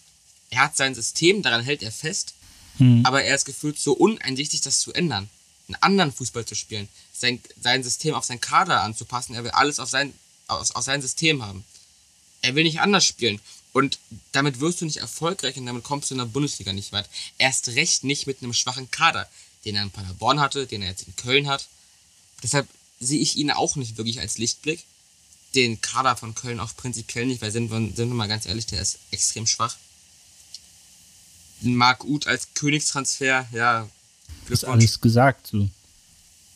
Deswegen ist die Köln auch mit da ganz unten drin. Die werden auch nichts mit der oberen Tabelle zu tun ja, haben, das sowieso ich. nicht, aber. Und Ziel wird und muss der Klassenerhalt sein. könnte wieder Platz Mehr 16 kann man nicht werden. erwarten. Könnte wieder Platz 16 werden. Ja. Und dann holt man wieder. Ich erwarte, ich ja, erwarte nicht viel von Köln. Dann holt man wieder Friedhelm Funke ob man wieder Friedhelm Funke. Ja, genau. Oh, jetzt bin ich ja extrem gespannt. Zum Abschluss dein Urteil zu Hertha BSC und insbesondere zu Kevin Prinz Boateng. ja, mein Lieblingsverein. Ähm, da hat der gute Herr Windhorst wieder einen Tweet rausgehauen vor ein paar Tagen, dass auch die nächste, die letzte Zahlung über 30 Millionen Euro jetzt beim Verein ankam er jetzt seit 2019 375 Millionen Euro in den Verein investiert hat und sich versprochen hält. Der netter Typ, der Lars. Äh, ja, Hertha. Ich verstehe immer noch die Transferpolitik nicht. Das ist für mich immer noch nicht wirklich sinnvoll, was da drüben in der anderen Seite der Stadt passiert. So erwarte ich auch dieses Jahr wieder keine gute Saison. Ich glaube, viele denken so, ja, jetzt wird's besser. Aber warum? Was soll's besser machen? ich, ich finde es schwer, Kevin Prinz Boateng, cooler Typ, auch fußballerisch. Klar, nicht mal da, nicht mehr da, wo er mal war. Nee, natürlich nicht. Aber ja. immer noch, immer noch ein guter Spieler. Aber jetzt kein Spieler in Meinung, der schreit äh, Champions League oder irgendwas Nein. in die Richtung. Ich denke, Hertha wird sich nicht wieder im Abschiedskampf wiederfinden. Aber Mittelfeld sehe ich da maximal. Ich finde den Kader immer noch nicht besonders gut. Nicht, weil die Spieler schlecht sind, Immer weil, weil er schlecht aufgebaut ist. Du hast immer noch extreme Lücken. Im Sturm hast du jetzt, äh, naja, Jovetic, Im Sturm hast du ehrlich Lösung gesagt, ist. Hast du ehrlich gesagt ein Überangebot. Ich meine, wenn du äh, du hast Ja, aber ein Überangebot, ein Überangebot an Durchschnitt. Du hast, du hast keinen Top-Stürmer, keinen klaren Nummer 1 Stürmer. Du hast niemanden, wo du dir jetzt denkst, der macht unsere Tore. Ja, klar. Ich meine, das äh, hast du ja, wenn ich jetzt mal meine Kicker-Manager-Elf mit reinnehme und ich hatte letzte Saison als Doppelspitze Luke Bakio und Kunja. Ich habe beide zur, zur Winterpause ausgetauscht. Also, und jetzt hast du ja Piontek, Davy Selke hat auf einmal eine gute Saisonvorbereitung gespielt, jetzt auch das entscheidende Tor im Pokal gegen Meppen gemacht. Äh, dann Jovetic hast du schon angesprochen. Also, äh, vor allem ist es so verwirrend, dass man die Offensive so derartig mit Spielern vollstopft, weil ja Paul Dardai eher jemand ist, der eher defensiver spielt. Also, äh, das ja, und ist die genau. Defensive schwankt immer noch. Ja, genau. Du hast immer noch einfach keine gute Abwehr. Du hast Boyata, der okay ist. Du hast äh, Torunariga, der okay ist. Da hast du da den, den jüngsten Dada, glaube ich, der halt einfach noch super jung ist und okay. also du hast, du hast, äh, in meiner Meinung hast du einfach viel zu viele Durchschnittsspieler für die Ansprüche von Hertha. Ich meine, da will jeder nach Europa und den ganz, den ganz großen Coup ein, einfangen. Aber das ist halt wieder so. Also ich finde auch der, der, der Transfer im Winter von Sammy Kedira perfekt dargestellt, was Hertha will oder was Hertha denkt zu sein. Sich einfach krampfhaft mit großen Namen vollstopfen und dann trotzdem nichts geschissen zu bekommen. Du musst halt eine Mannschaft zusammenstellen können. Und das können die da anscheinend nicht. Das ist einfach nur Namen kaufen und ja, noch einen coolen Stürmer und guck mal, der hat auch drei Tore geschossen, den kaufen wir jetzt auch. Ja. Aber irgendwie finde ich, da, da bildet sich nichts, da gibt es keinen Mannschaftskern so richtig. Naja, weil du ja auch jetzt in den letzten Jahren so hammer viele äh, neue Leute auch geholt hast, da kann sich ja auch nichts entwickeln. Und deswegen äh, würde ich deine Ansicht teilen. Ich glaube, das wird auch wieder so eine Übergangssaison finden, wo es jetzt darum geht, da für die nächsten Jahre, wenn man nach Europa will, da jetzt einen Kern zu formen. Weil ich glaube, jetzt haben sie zwei, drei Jahre lang Geld rausgepfeffert bis zum geht nicht mehr, aber jetzt musst du ja auch was daraus machen. Weil sonst sind die Spieler, die du ja mitunter auch teuer verpflichtet hast, sind die ratzfatz auch wieder weg. Weil die nicht. Naja, schauen, nicht wir uns, scha schauen wir uns mal die Neuverpflichtungen an. Wir haben einen Suat Serda, der unterirdisch gespielt hat. Wo ich auch nicht denke, dass der jetzt der Knüller sein wird. Ja, du hast gesagt, ein Kevin Prince Boateng, der auch schon jemand ziemlich hinaus ist, der glaube ich helfen kann. Aber auch nicht den, den Impact haben wird, den man sich da erhofft. Ja, jetzt äh, neueste Verpflichtung ist ja, ist ja äh, Marco Richter, der auch gefühlt immer noch oder nicht mehr den Leistungsstand hat, den er mal hatte. Ja, klar. Ja, Jovetic und Selke, also wie gesagt, ich, ich sehe da einfach nur einen ganz großen Haufen mit Bundesliga-Durchschnitt, was nicht schlecht ist, aber auf kein, gar keinen Fall. Durchschnittsspieler sind, sind, sind super aber Bundesliga-Durchschnitt bringt dir nichts, wenn du große Fresse hast und nur von Europa redest. Ja, klar. Also insofern äh, wird das auch so ein bisschen, na, eine Wundertüte wird es in dem Sinne nicht werden, weil wir uns ja relativ einig sind, dass es für Europa zumindest zum jetzigen Zeitpunkt definitiv noch nicht reichen wird. Äh, das Interessante, wir werden ja heute Abend ähm, ja im Prinzip gleich sehen, wo beide Teams, also Köln und Hertha, wo wir ja relativ klare Meinungen zu haben, wo die so ungefähr stehen.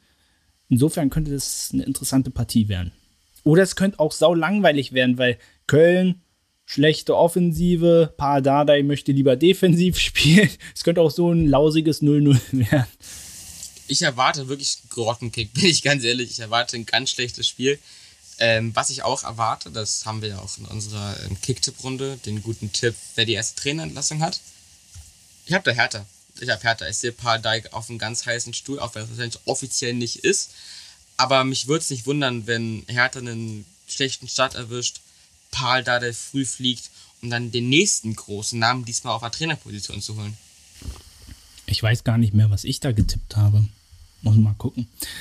Ähm, ja, dann machen wir das doch jetzt mal so weit äh, zu, aber ihr seht, ähm, aber das Coole an dieser Saisonvorschau ist ja auch bei allen anderen Leuten, bei Experten und so weiter, dass das am Ende der Spielzeit wieder rausgeholt wird und dann können wir uns das richtig schön unter die Nase reiben. Ja, genauso wie mein, wie, wie mein Leverkusen-Tipp zur Rückrunde letztes Jahr. Ach du, aber äh, du warst nicht ganz so verrückt. Ähm, ähm, Dominik hat ja, damit werde ich ihn aufziehen, wenn er mal wiederkommt. Mist, jetzt, jetzt verrate ich das ja schon. Er hat ja, hat ja äh, die Prognose ausgegeben, dass Schalke sicher die erste Liga noch halten wird. Also von daher. okay. Aber Dominik, der, der versteht da Spaß. Ich meine, wir haben ja alle schon Schwachsinn erzählt, von daher, das passt schon. Ja, du jeden Tag, von daher. Ja. Was machen wir hier eigentlich? Reden nur äh, idiotisches Zeug. Also. Und es hören uns Leute dabei sogar zu. das ist noch viel schlimmer. Na gut, machen wir äh, das Thema Bundesliga zu.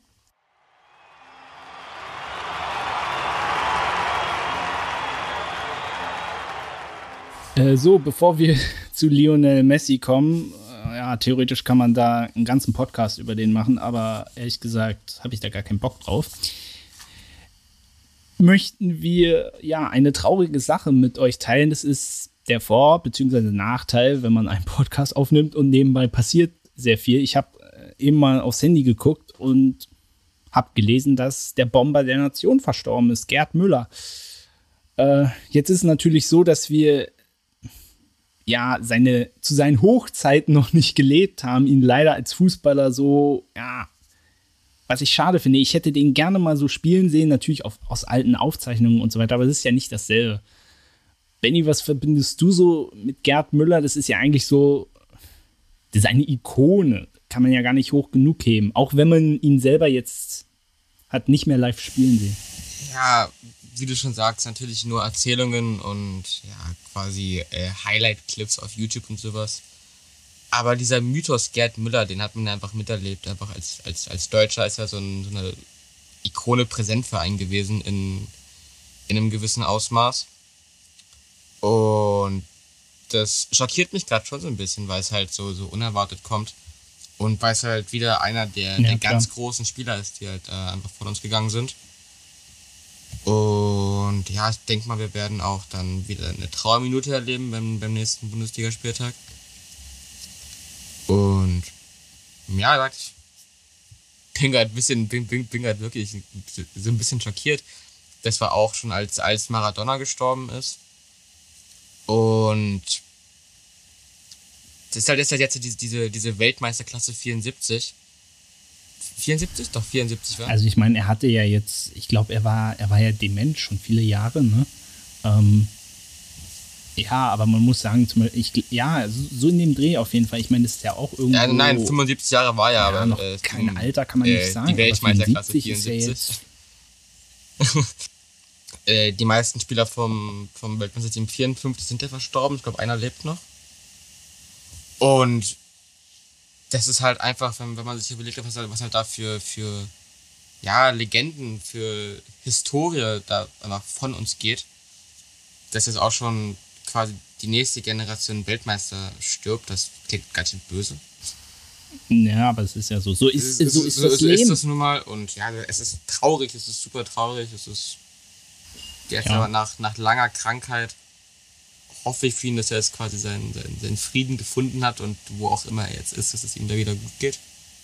Definitiv. Und ja, bitteres Ding auf jeden Fall. Schade, das ist einfach super schade. Hm. Ein, eine große Fußball-Ikone hat die Welt heute verloren, würde ich mal sagen. Definitiv. Und Lionel Messi, zu dem wir jetzt kommen, der wird nie das schaffen, was Gerd Müller geschafft hat. War jetzt nur. Aber für, für mich ist Gerd Müller einfach wie für dich auch, das ist einfach. Ja, na, bis heute, bis, heute ja auch der Spieler mit den meisten Bundesligatoren mit 365. Ähm, Hoffentlich, dass Lewandowski das nicht auch noch knackt. Also da, da gab es ja auch die Riesendebatte bei, seinem Torrekord mit den 41 in einer Saison, wo es halt nicht so, ja, in Ehren von Müller soll es nicht brechen. Ah. Ich denke, es ist so ein Quatsch, weil jede Generation hat seine Helden und seine, seine Fußball-Ikonen und selbst wenn Lewandowski den Rekord auch noch bricht, wird das ja nichts am Legendenstatus des, des Gerd Müller ändern. Nö, absolut nicht. Außerdem gibt es immer den schönen Spruch, Rekorde sind da, um gebrochen zu werden. Das wird, das wird immer so sein und das ist ja auch gut so, dass es ist. So, äh, wollen wir mal, äh, ich mache mal hier den sehr genau, harten weg, Cut. Weg von der äh, Trauer. Wir gehen zu Lionel Messi. Wir gehen zu Wut rüber, genau. So, so. Jetzt können wir uns richtig schön aufregen. Ähm, ja, wie hast, wie hast du das Ganze äh, verfolgt? Äh, von seiner tränenreichen PK gleich am nächsten Tag. Oh, riesiger Bahnhof in PSG. Also, in PSG, in ja. Also, äh, bei Paris Saint-Germain, in Paris, in der französischen Hauptstadt. Äh, wie hast du das Ganze erlebt? Ja, um erstmal auf Messi einzugehen. Ähm, ich mag Messi. Messi und ich haben viele Gemeinsamkeiten. Wir sind beide klein. Wir sind beide Linksfuße und ja, fußballerisch ist er mir nur leicht unterlegen. also, Messi ist in meinen Augen der beste Spieler aller Zeiten. Da lasse ich mit mir auch nicht diskutieren. Oh, der Goat. Der Goat, definitiv. Und als dann diese Meldung kam, Messi wird Barca verlassen, war es erstmal so, so, nee, nee, Quatsch, das, das, das geht gar nicht. Der wird schon wieder bei, bei Barca landen. Irgendwie machen die das schon. Das lässt sich auch La Liga nicht entgehen, so einen Spieler zu haben. Ja. Ähm, doch. Es ist passiert. Es ist immer noch ein bisschen unwirklich, muss ich sagen. Und leider steht ihm das Trikot sehr gut, finde ich. Oh ähm, er war immer auf dem, Du meinst das Trikot für 160 Euro? ist so teuer? Boah. Ja, wirklich. Äh, um mal darauf einzugehen, auf, auf Messi und den Transfer an sich. Ich bin, ich mag PSG nicht. Das ist wieder so ein Geldkonstrukt, was mir aber nicht gefällt, was in meinen Augen nichts im Fußball zu tun hat. Und mich halt wieder das Financial Fair Play hinterfragen lässt, weil klar, es ist keine Ablöse geflossen. Aber du hast in diesem Sommer die Gehälter auf, aufgenommen quasi von Messi, Ramos, Donnarumma, Weinaldum und Hakimi. Du hast wieder massig Ausgaben getätigt, du hast wieder wenig eingenommen. Mir fällt kein Spieler ein, der gegangen ist. Zumindest große bekannte Namen. Ja. Und auch wenn, wenn PSG Scheich, ich habe seinen Namen vergessen, meinte. El nee, nee, das ist ja nicht der, ist das der Scheich? Nee, das ist auf jeden Fall der, ist der, der Clubboss, der, der hier auch in der, beim, in der UEFA sitzt, dieser El Khelaifi. Genau, ich habe seinen, seinen Namen vergessen. Ist auch ja. irrelevant. Aber der meinte wieder, ja, wir, wir, wir achten, wir achten sehr auf, auf Diesen Satz, ne, ja. Jetzt, ich ihr, ich habe den Teppich grade, gefressen vor Lachen. Jetzt sehe ich gerade, man hat Alphonse Areola für 2 Millionen an West Ham verliehen, oh. Michel Bakker für 7 Millionen abgegeben. Also man hat an sieben, Leverkusen, ne? Richtig, man hat 7 Millionen eingenommen, dann hat man hier noch 16 für Daniel Pereira bezahlt. Also man ist bei 76 Millionen Euro Ausgaben plus massig Gehälter, plus wahrscheinlich massig ähm, Berater, Honorar und so weiter. Also Financial Fair Play, wo? Naja, man muss äh, da noch anfügen, dass im Laufe, äh, wegen Corona, jetzt bin ich hier an meiner Kicker-Zeitschrift hängen geblieben mit meiner Hand, ähm, dass ja wegen Corona die UEFA äh, das Financial Fair Play aufgeweicht hat. Das erklärt natürlich jetzt nicht, warum, weißt du, das ist ja nach wie vor trotzdem abstrus. Aber du siehst halt das, was PSG vorher illegal gemacht hat, machen sie jetzt durch die Aufweichung legal.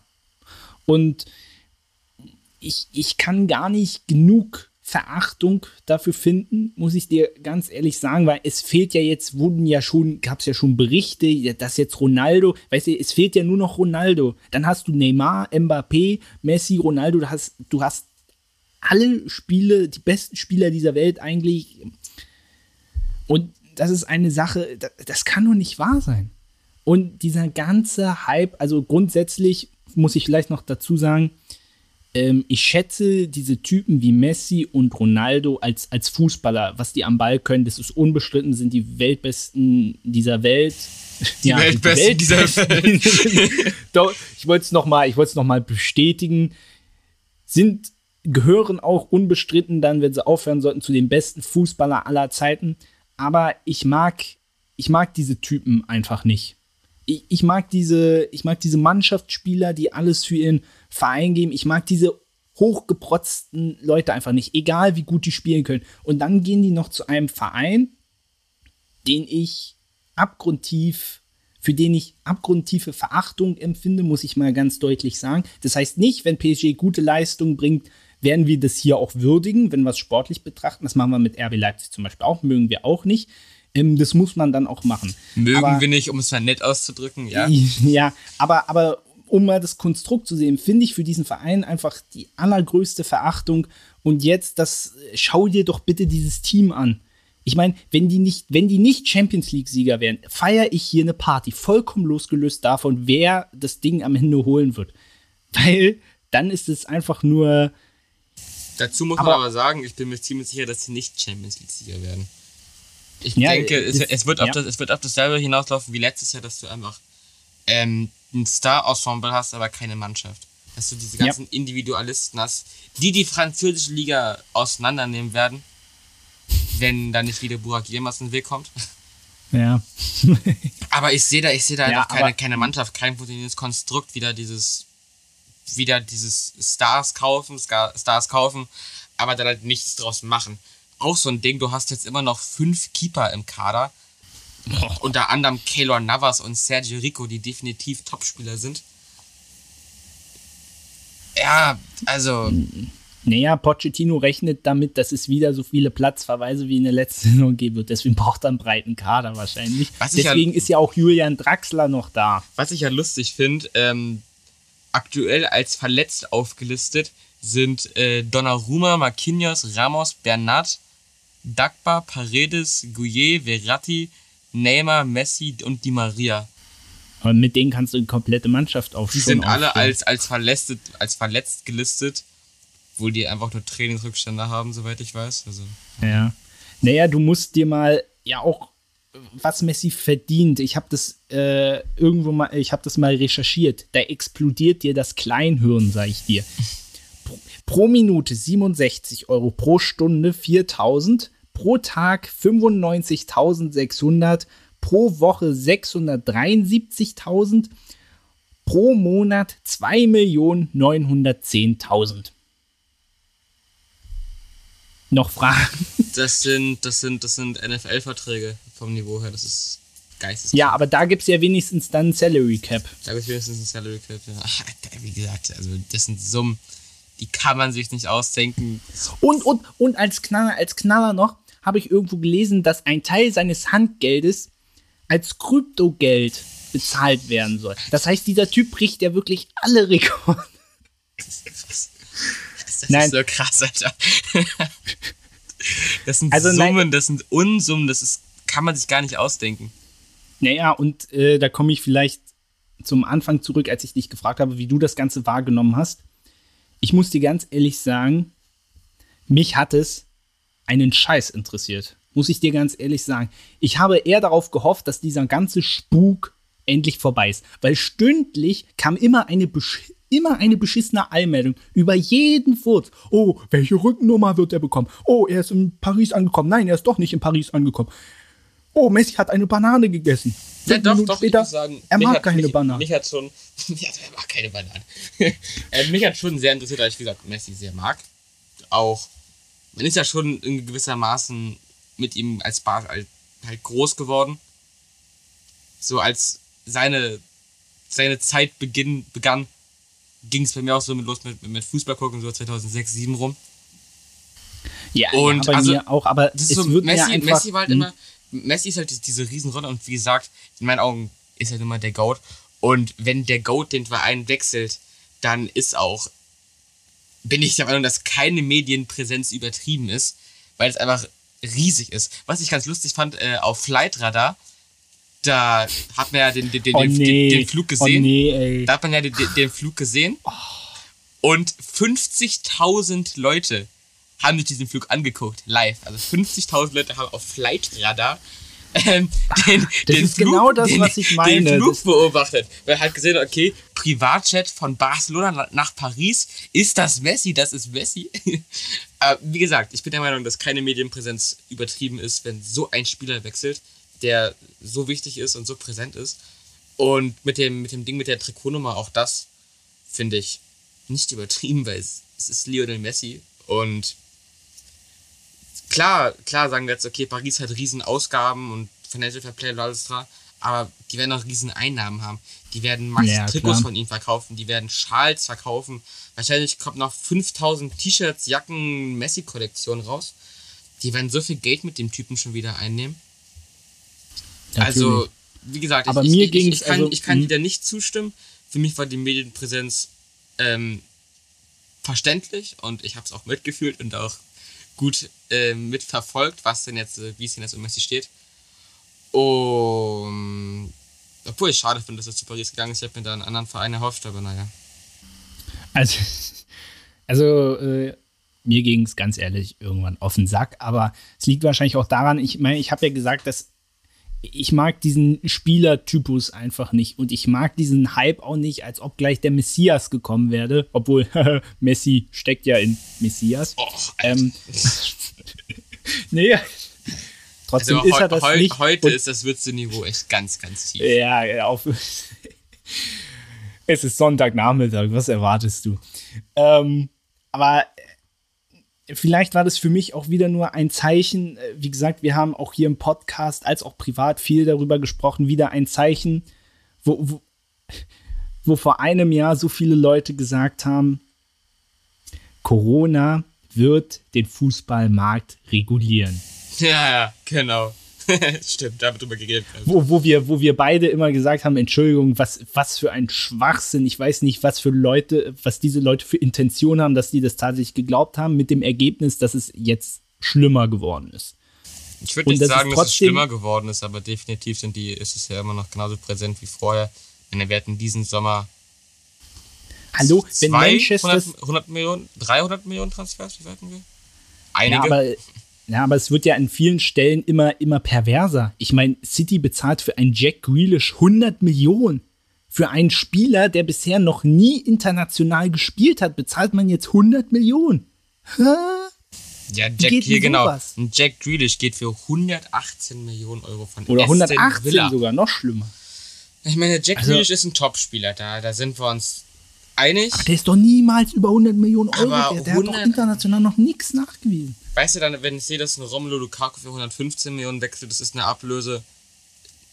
Keine Fra Frage, die Ablösen sind krank. Da brauchen wir gar nicht drüber reden. Aber 115 Millionen steht,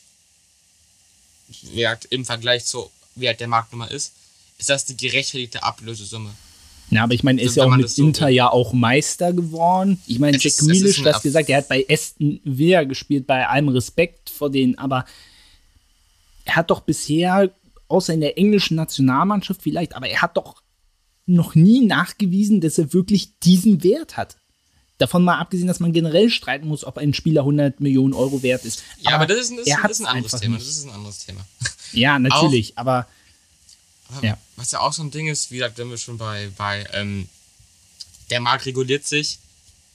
Ben White wechselt für 60 Millionen Euro zu Arsenal. ich wusste vorher gar nicht, wer das ist. Ich Hat muss nicht bei sagen, Brighton ich, bei? Brighton, genau. Ich kannte Ben White aus FIFA, anders nicht. Sorry, ich habe ihn noch nicht spielen sehen. Na, Da bin, ich, immerhin. da bin ich ganz ehrlich, ich habe den mal noch nicht spielen sehen. Deshalb ist meine Meinung vielleicht auch gering, äh, nicht so, nicht so hoch über ihn, aber wenn ein Ben White, ein Spieler, der, sind wir mal ehrlich, im internationalen Fußball aber kein großer Name ist, für 60 Millionen wechselt.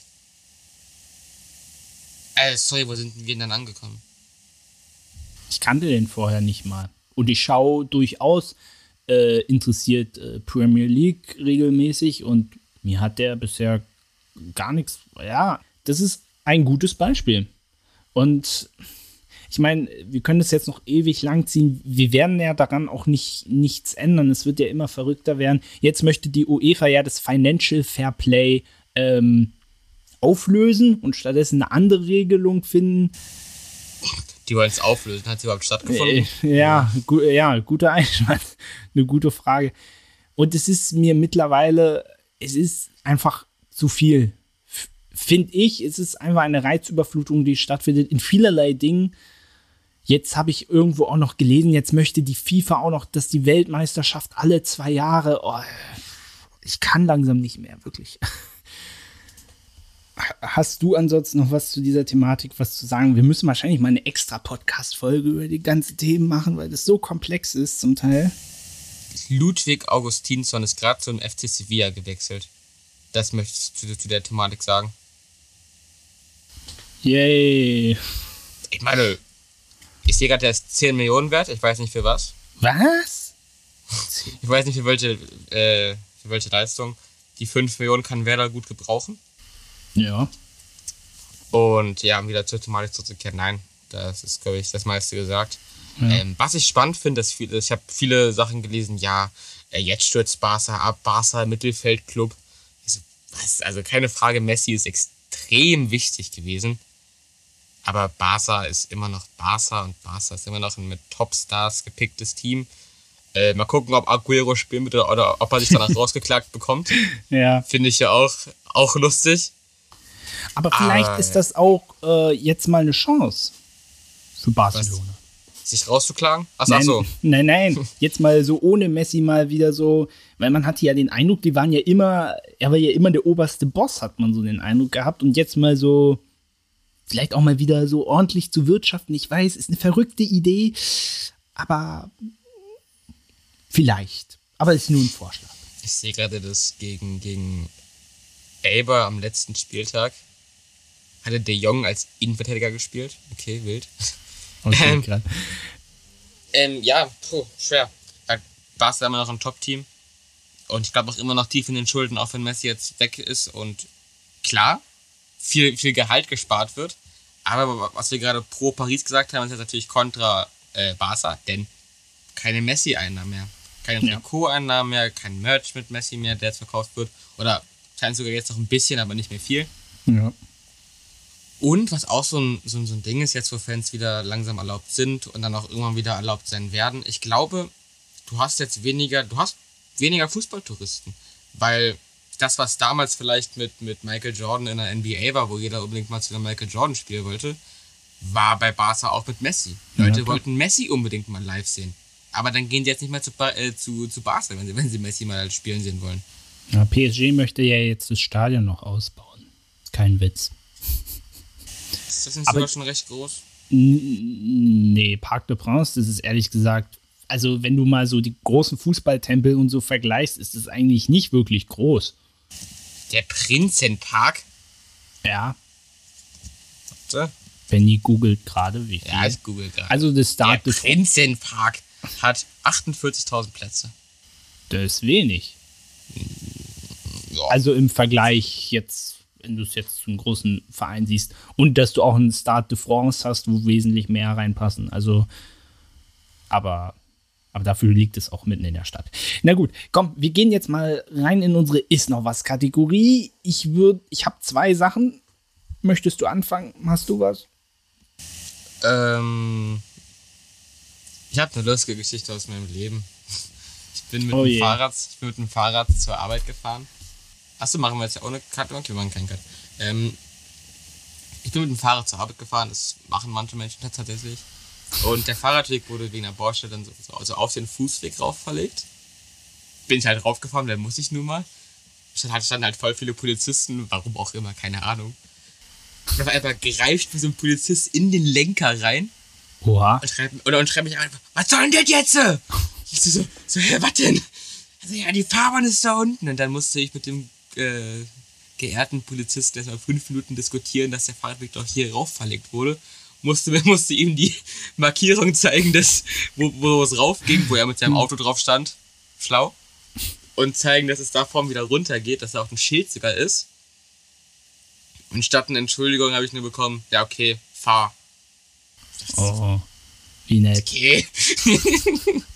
also in dem, in, in dem Moment war ich sehr genervt, weil ich es unangebracht fand und klar ist die Polizei, du sollst Respekt vor denen haben, ist ja logisch. Aber wenn sie Unrecht, das sind ja trotzdem Menschen. Aber Nein. ich bin auch der Meinung, dass, dass, dass, dass, du, dass du dir Respekt, egal in welcher Position du stehst, verdienen musst.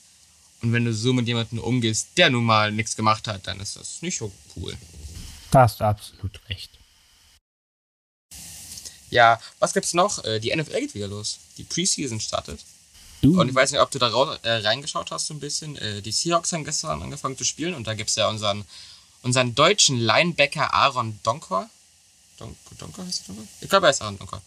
Der tatsächlich gestern auch drei Tackles hatte. der ein, ein gutes Trainingscamp hatte und sich tatsächlich Chancen ausrichten kann, auch den, ähm, den Roster zu schaffen. Also vielleicht werden wir bald den nächsten Deutschen in der Regular Season sehen. Das wäre mega. Ich glaube, die Dolphins haben gestern gegen die Bears verloren, obwohl sie lange geführt haben, wenn ich mich nicht irre. Aber auch da, also NFL Preseason ist genau, ist halt das gleiche wie Fußball-Freundschaftsspiele. Ja. Ergebnis ist es scheißegal. Also es, es recht, es recht, das sind ja drei Spiele. So, und im ersten Spiel, da spielen die Starter vielleicht fünf Minuten und das war's. Ja. Aber es wird, wird auch cool, wenn es bald wieder Ich, losgeht. ich, ich, oh, ich freue mich da wieder. Es werden, es werden uns mal wieder lange Nächte mit wenig weißt Schlaf. du, weißt du, weißt du, das, da, fällt pur, mir, da, da fällt mir ein Satz aus, aus FIFA ein. Ich freue mich wie ein Schnitzel. Endlich wieder eine hochklassige ja. Was hast du noch so zu erzählen? Ähm, ich habe zwei Sachen. Und zwar einmal, hast du ein bisschen Olympia geguckt? Ja, natürlich. Ich möchte mal, ich möchte mal meine Flop 2 Momente und meine Top 2 Momente zusammenfassen. Und zwar einmal, einmal Top, okay, das waren jetzt zwei Medaillen, also was, was mich besonders interessiert oder gefreut hat. Also grundsätzlich alle Gl Glückwünsche an alle Leute, die Medaillen gewonnen haben für Team Deutschland, auch Glückwunsch an alle, die keine gewonnen haben, denn auch das ist eine riesige Leistung, überhaupt erstmal zu den Olympischen Spielen zu kommen. Und, das habe ich gesehen, hat- hat Max Kruse gezeigt, äh, jeder deutsche Athlet hat halt von, von Team Deutschland auch eine Medaille bekommen, so eine Teilnehmermedaille quasi. Das fand ich cool. Ja. Ich weiß nicht, ich weiß nicht ob das immer so ist und ob es auch niemanden gejuckt hat. Max Kruse hat es gezeigt, dadurch habe ich es mitbekommen. Finde ich eine schöne Geste, freut mich. Finde ich auch.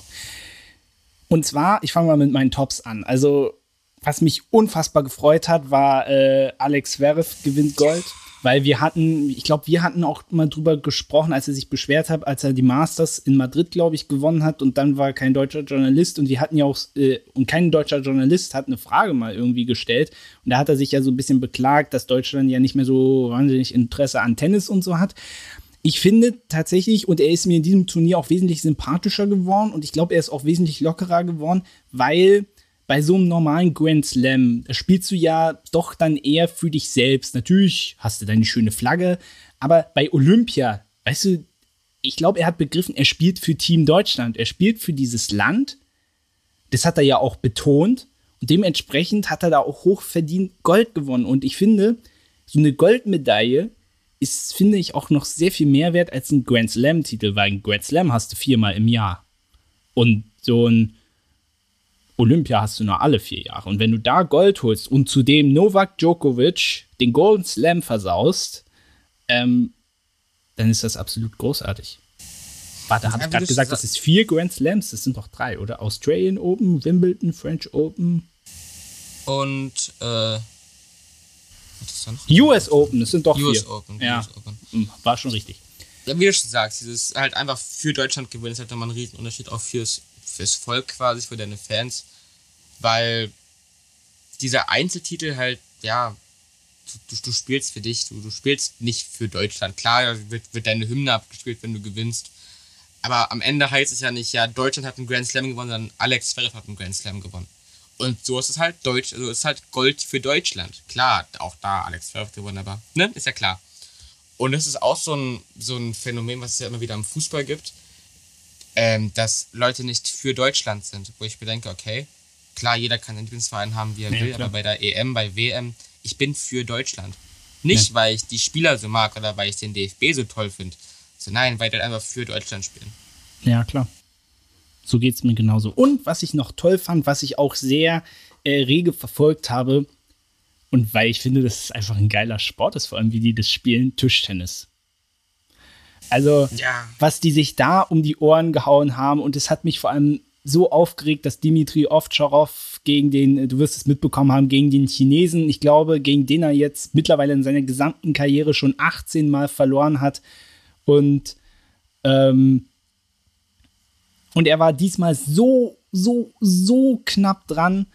Und ich habe einfach so mitgefiebert und es hat mir so leid getan. Er hat ja dann auch äh, in der Nacht äh, zum Spiel um Bronze hat er ja auch äh, gesagt, dass er überlegt hat, mit dem Tischtennis aufzuhören, weil ihn das so gefrustet hat, dass er wieder gegen den Chinesen verloren hat mit einer überragenden Leistung.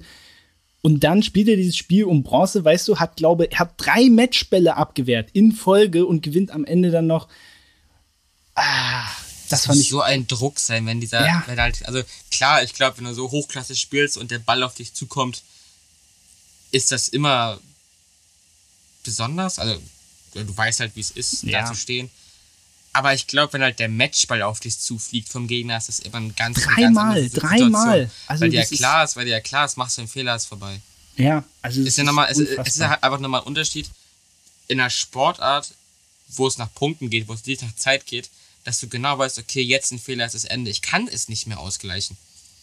Und dieser Druck, der muss so immens sein, der Puls muss so hoch sein, das muss so extrem schlimm sein, diesen Ball anfliegen zu sehen und das dann dreimal zu verteidigen und am Ende den Matchball selber zu verwandeln quasi ist eine unglaubliche Leistung. Das hat mich auch Ja. sehr gefreut. Was ich noch als Olympiamoment äh, Und natürlich Ja. darf ich noch ganz kurz, Ja. dann auch noch im Team auch noch Silber geholt im Finale gegen die Chinesen. Das ist einfach, gegen die Chinesen ist im Tischtennis kein Kraut gewachsen. Das ist wie eine Goldmedaille eigentlich, weil die Jungs Überrang gespielt haben. So, jetzt. Wo ich mir nicht sicher bin, ob ich es gut oder schlecht finden soll. Ähm, wir hatten jetzt mehrere Olympiasiegerinnen und Medaillengewinnerinnen. Das waren, glaube ich, beides bei, bei, bei, bei den weiblichen Athletinnen.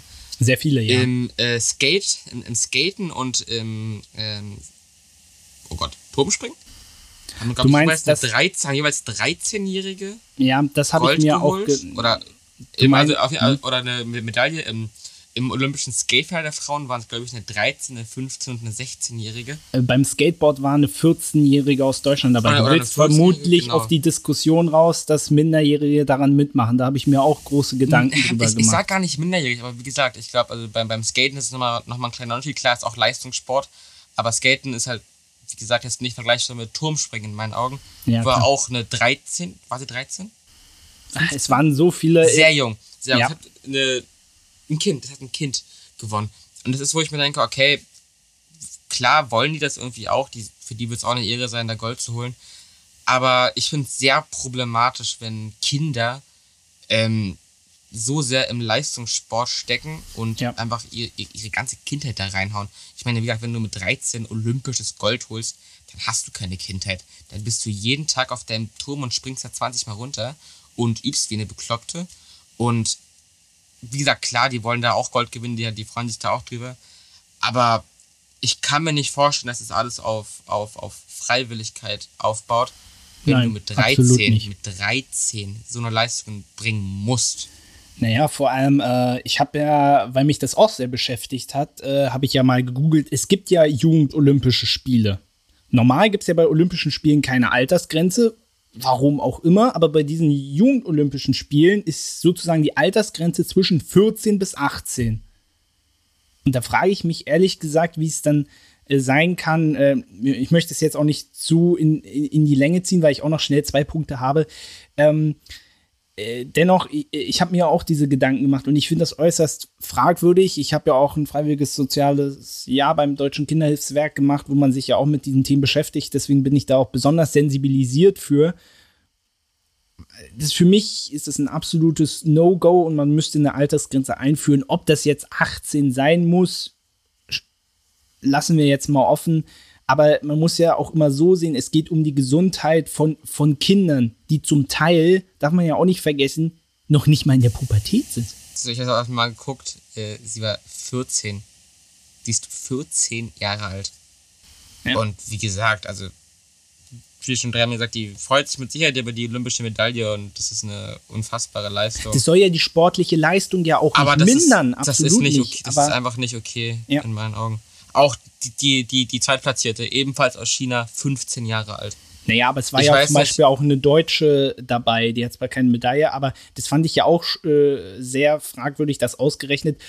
Ich meine, von, von Ländern wie China oder so, da wundert es mich irgendwie nicht, aber dass dann auch jemand aus Deutschland, ah, das war ja auch eine 14-Jährige, äh, da habe ich mich schon gefragt, also ob wir alle unsere Strukturen hier vergessen haben, äh, weil wir da ja noch ein bisschen eigentlich ein besseres Empfinden haben als jetzt andere Länder, aber tja, offensichtlich scheint das irgendwie nicht so richtig der äh, Fall zu sein.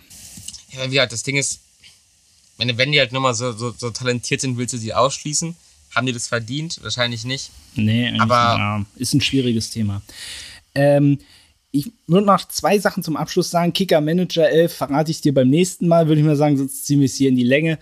Ähm, zwei Sachen, das war auch Team Deutschland. Die eine Sache, äh, der Sportdirektor vom Deutschen Radsportbund, der seinem Athleten kam, äh, schnapp dir die Kameltreiber hinterher gerufen hat und dann einige Quatschköppe in Social Media wieder meinten, nee, das ist ja kein Rassismus. Na klar, es ist absolut normal, wenn ich, wenn ich Leute als Kameltreiber bezeichne. Ist ein ganz normaler Beruf. Weißt du, nach diesem Prinzip könnte ich auch draußen auf der Straße rumlaufen und zu einer Frau sagen, ey, du Prostituierte. Das findet die bestimmt auch, das findet die bestimmt auch toll, weil ist ja ein Beruf. Also. Ist ja ein Beruf, ja, ja. Selten ja. dämlich. Ich fand die Reaktion von dem einen, der Algerier, glaube ich, war das von den beiden. Ich ja, ja, das waren ja ein Algerier und ein Eritreer, der hat dann, der die rausgefahren waren. Äh, Eritreer. Der hat dann, der hat getweetet, so, ja, leider ist Kameltreiben nicht olympisch, und hätte ich Gold geholt. Stimmt, ja. Das, die Reaktion fand ich lustig, fand ich gut. Und super Reaktion von ihm auf jeden Fall. Ich glaube, der, ich habe vergessen, wie er heißt, der Radfahrmensch, der diese schlaue Aussage getätigt hat, wurde jetzt auch entlassen.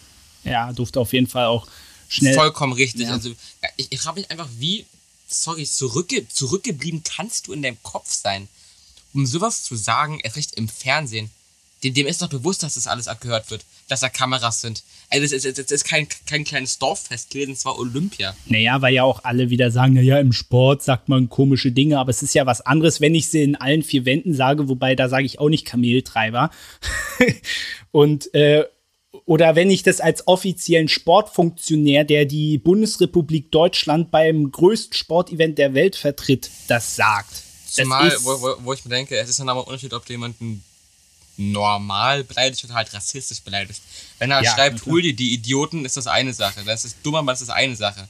Aber hol dir die Kameltreiber, Alter. Ein also, Kameltreiber, ich würde nie im Leben auf dieses Wort überhaupt kommen. Also da ja, kann man ja auch wär, nicht sagen, wär, das wäre genauso, das wäre genauso, wenn, wenn jemand schreibt, ja, äh, hol dir die Kartoffelfresser. So, das würde auch keiner sagen, aber es selten ja. dämlich ist.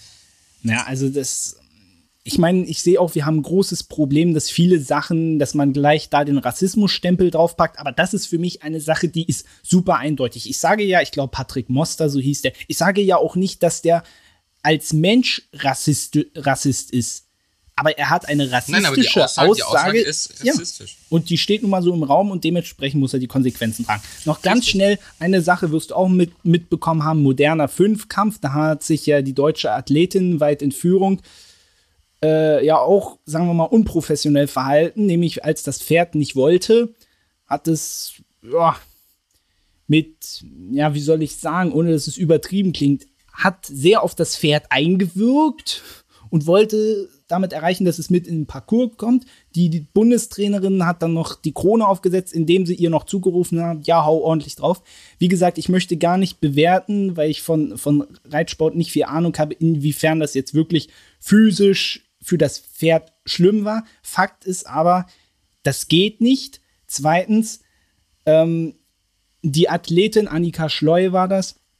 Ähm, sie ist von Grund auf glaube ich ihr, sie ist keine Tierquälerin, aber das, wie sie da reagiert hat, das war unprofessionell. Und ich glaube, das würde ein normaler Reitsportler, ein normaler Dressurreiter, die die Pferde ja auch über Jahre kennen, das war auch so ein Problem. Du bekommst ein Pferd zugelost, du kennst das gar nicht, das Pferd kennt dich nicht. Das ist schon die erste unlogische Sache. Und dann wirkst du da in einer Form auf ein Lebewesen ein, das ist einfach unprofessionell. Das würde kein normaler Reitsportler würde das tun. Bin ich mir hundertprozentig sicher. Ich würde, würde das Thema sogar noch größer aufrollen, denn für mich ist diese ganze Sportart an sich einfach Tierquälerei. Das gehört in meinen Augen nicht zu Olympia, das hat nichts mit Sport zu tun. Auch wenn du dir überlegst, wenn die Tiere sich irgendwas brechen, brechen die sich im Bein irgendwas. Ja, vor allem, es kann ja der Sportler, es kann der, weil es sich nicht ja, lohnt. Es kann ja also, der Sportlerin auch was passieren. Wie gesagt, weil ja eine russische Athletin hatte ja zuvor auch schon das Pferd und da hat sie auch schon rumgemosert. Nur weil es nur dreimal verweigert hat, musste sie das Pferd nehmen, weil die Regel ist, erst wenn das Pferd viermal verweigert wird, ein Ersatzpferd genommen. Ist ja auch bescheuert, ähm, weil es ja vorher schon mal gemacht anders, hat. Du, du musst ja auch mal überlegen, da werden Pferde durch die ganze Welt zu Olympia geflogen. Dieses ganze Event, dieses ganze Pferdereiten ja. ist einfach Quatsch. Das ist Tierquälerei, das ist schlimm für die Tiere. Die Reisestrapazen, den Stress, die ganzen Menschen da Das, das, das sind Tiere, das sind keine Menschen, die können damit nicht umgehen, die wollen damit nicht umgehen und die sollen in meinen Augen damit auch gar nicht umgehen müssen. Also Reitsport in der Form gehört nicht zu Olympia. Ja, in der Form. Deswegen, ich möchte zum Beispiel bei professionellen Springreiten und so weiter, das möchte ich zum Beispiel äh, gar nicht bewerten, weil die ganz anders auch mit ihren Tieren umgehen. Aber ich finde, Reiten aus dem modernen Fünfkampf, das gehört einfach weg. Weil du hast nämlich auch, wie gesagt, ich bin kein Reitsportexperte, aber du hast auch beim Springen gesehen, das sieht nicht so professionell aus wie, wie, bei, wie bei allen anderen. Und zum Beispiel, da wurde ein Tag später wurde einer aus Guatemala abgeschmissen, weil der viel zu spät über das Hindernis springen wollte. Das heißt, du siehst, das sind auch keine Vollprofis, das sind Athleten, die relativ viele Sportarten halb können, aber nichts richtig professionell. Und das siehst du. Und ein Reiter, wenn das Pferd. Ich mal ganz kurz, da muss ich kurz also schon professionell, ja, aber, aber, aber, nicht spezialisiert beim, aber, Ja, aber nicht, aber offensichtlich nicht beim Reiten. Und ein, und ein normaler Reiter würde, wenn das Pferd nicht will, würde nicht so auf das Lebewesen einwirken, bin ich mir relativ ich sicher. Ich finde einfach prinzipiell kritisch, dass Tiere in einem Sport so missbraucht werden quasi. Weil, gut, die Tiere können nicht reden, das ist logisch. Aber ich bin mir ziemlich sicher, dass die sich was Cooleres vorstellen könnten, als dass irgendein Mensch auf ihnen Dressurreiten macht. Ja, vor allem Menschen, die äh, diese dann vor allem auch überhaupt nicht kennen. Und vor allem, und das Pferd, wie gesagt, es hat schon vorher, hat es gezeigt, es will nicht. Übrigens habe ich vorhin gelesen, lustig, dieses, dieses Pferd möchte jetzt hier von The Big Bang Theory äh, ich weiß jetzt nicht, wie die Schauspielerin heißt, die, die Penny spielt. Kylie Kuoko. Genau, die möchte es, das Pferd hieß ja Sandboy, die möchte das kaufen jetzt, kein Witz. Alles coole Geschichte. Aber ich, ich wollte es jetzt nicht so, aber ich wollte es mal ansprechen, das war vielleicht auch noch so ein Moment, wo ich mir so gedacht habe, ach, ach Leute, äh, der, der moderne Fünfkampf-Weltverband, ich glaube, da gibt es ja auch sowas, die haben angekündigt, dass die zwar hier und da Änderungen vornehmen wollen, aber generell wollen sie es so beibehalten. Ich glaube, da kam noch als lustige Begründung, naja, wenn, wenn ein Reiter ein Pferd zugelost bekommt und nur 20 Minuten Zeit hat, sich kennenzulernen, das ist ja, weißt du genau, das ist ja das Dramatische an diesem Wettbewerb. So sinngemäß haben sie, haben sie das argumentiert, wo ich mir so dachte, okay, alles klar, da ist auch Hopfen und Malz verloren. Ähm, Idioten gibt es nicht nur im Fußball, sondern auch in allen anderen Weltverbänden. Ich meine, sieht man im IOC ja auch. Brauchen wir auch nicht mehr zu sagen. Ähm, ansonsten trotzdem fand ich, es waren gute Olympische Spiele, auch aus deutscher Sicht. Ja, viele heulen wieder rum, wir haben viel zu wenig Medaillen gewonnen. Ich möchte auf diese Rumheulerei ganz ehrlich nicht, äh, gar nicht drauf eingehen, sondern mich einfach freuen für die Athleten, die Medaillen geholt haben. Generell für alle deutschen Athleten, die uns da gut repräsentiert haben. Und nicht auf diese ganzen Meckerköpfe immer. Oh. Es würde den Athleten auch nicht, äh, nicht gerecht werden, die auch in einer extrem schwierigen Situation dahin gereist sind und uns zwei Wochen lang größtenteils echt erfreut haben. Also mich. Die uns für Spaß haben. Ja, definitiv. So, dann sind wir heute mit allem durch. Benny, hast du noch was zu sagen? Ja, ähm, ich will, ich will noch mal ganz kurz auf unsere Seriosität eingehen. Ähm, David und ich, wir sind hier immer im Zoom-Meeting und im Zoom kann man sich ja einen Namen geben. David ganz Oh nein, nein, nein, nein, nein, nein, nein, nein, nein, nein, nein, nein, nein, nein, wir schalten jetzt ab. Nein, nein, nein, nein, nein, nein, nein, wir schalten jetzt ab. Nein, nein. Benny also, hat einen Namen, das ist nicht jugendfrei. Also, nein.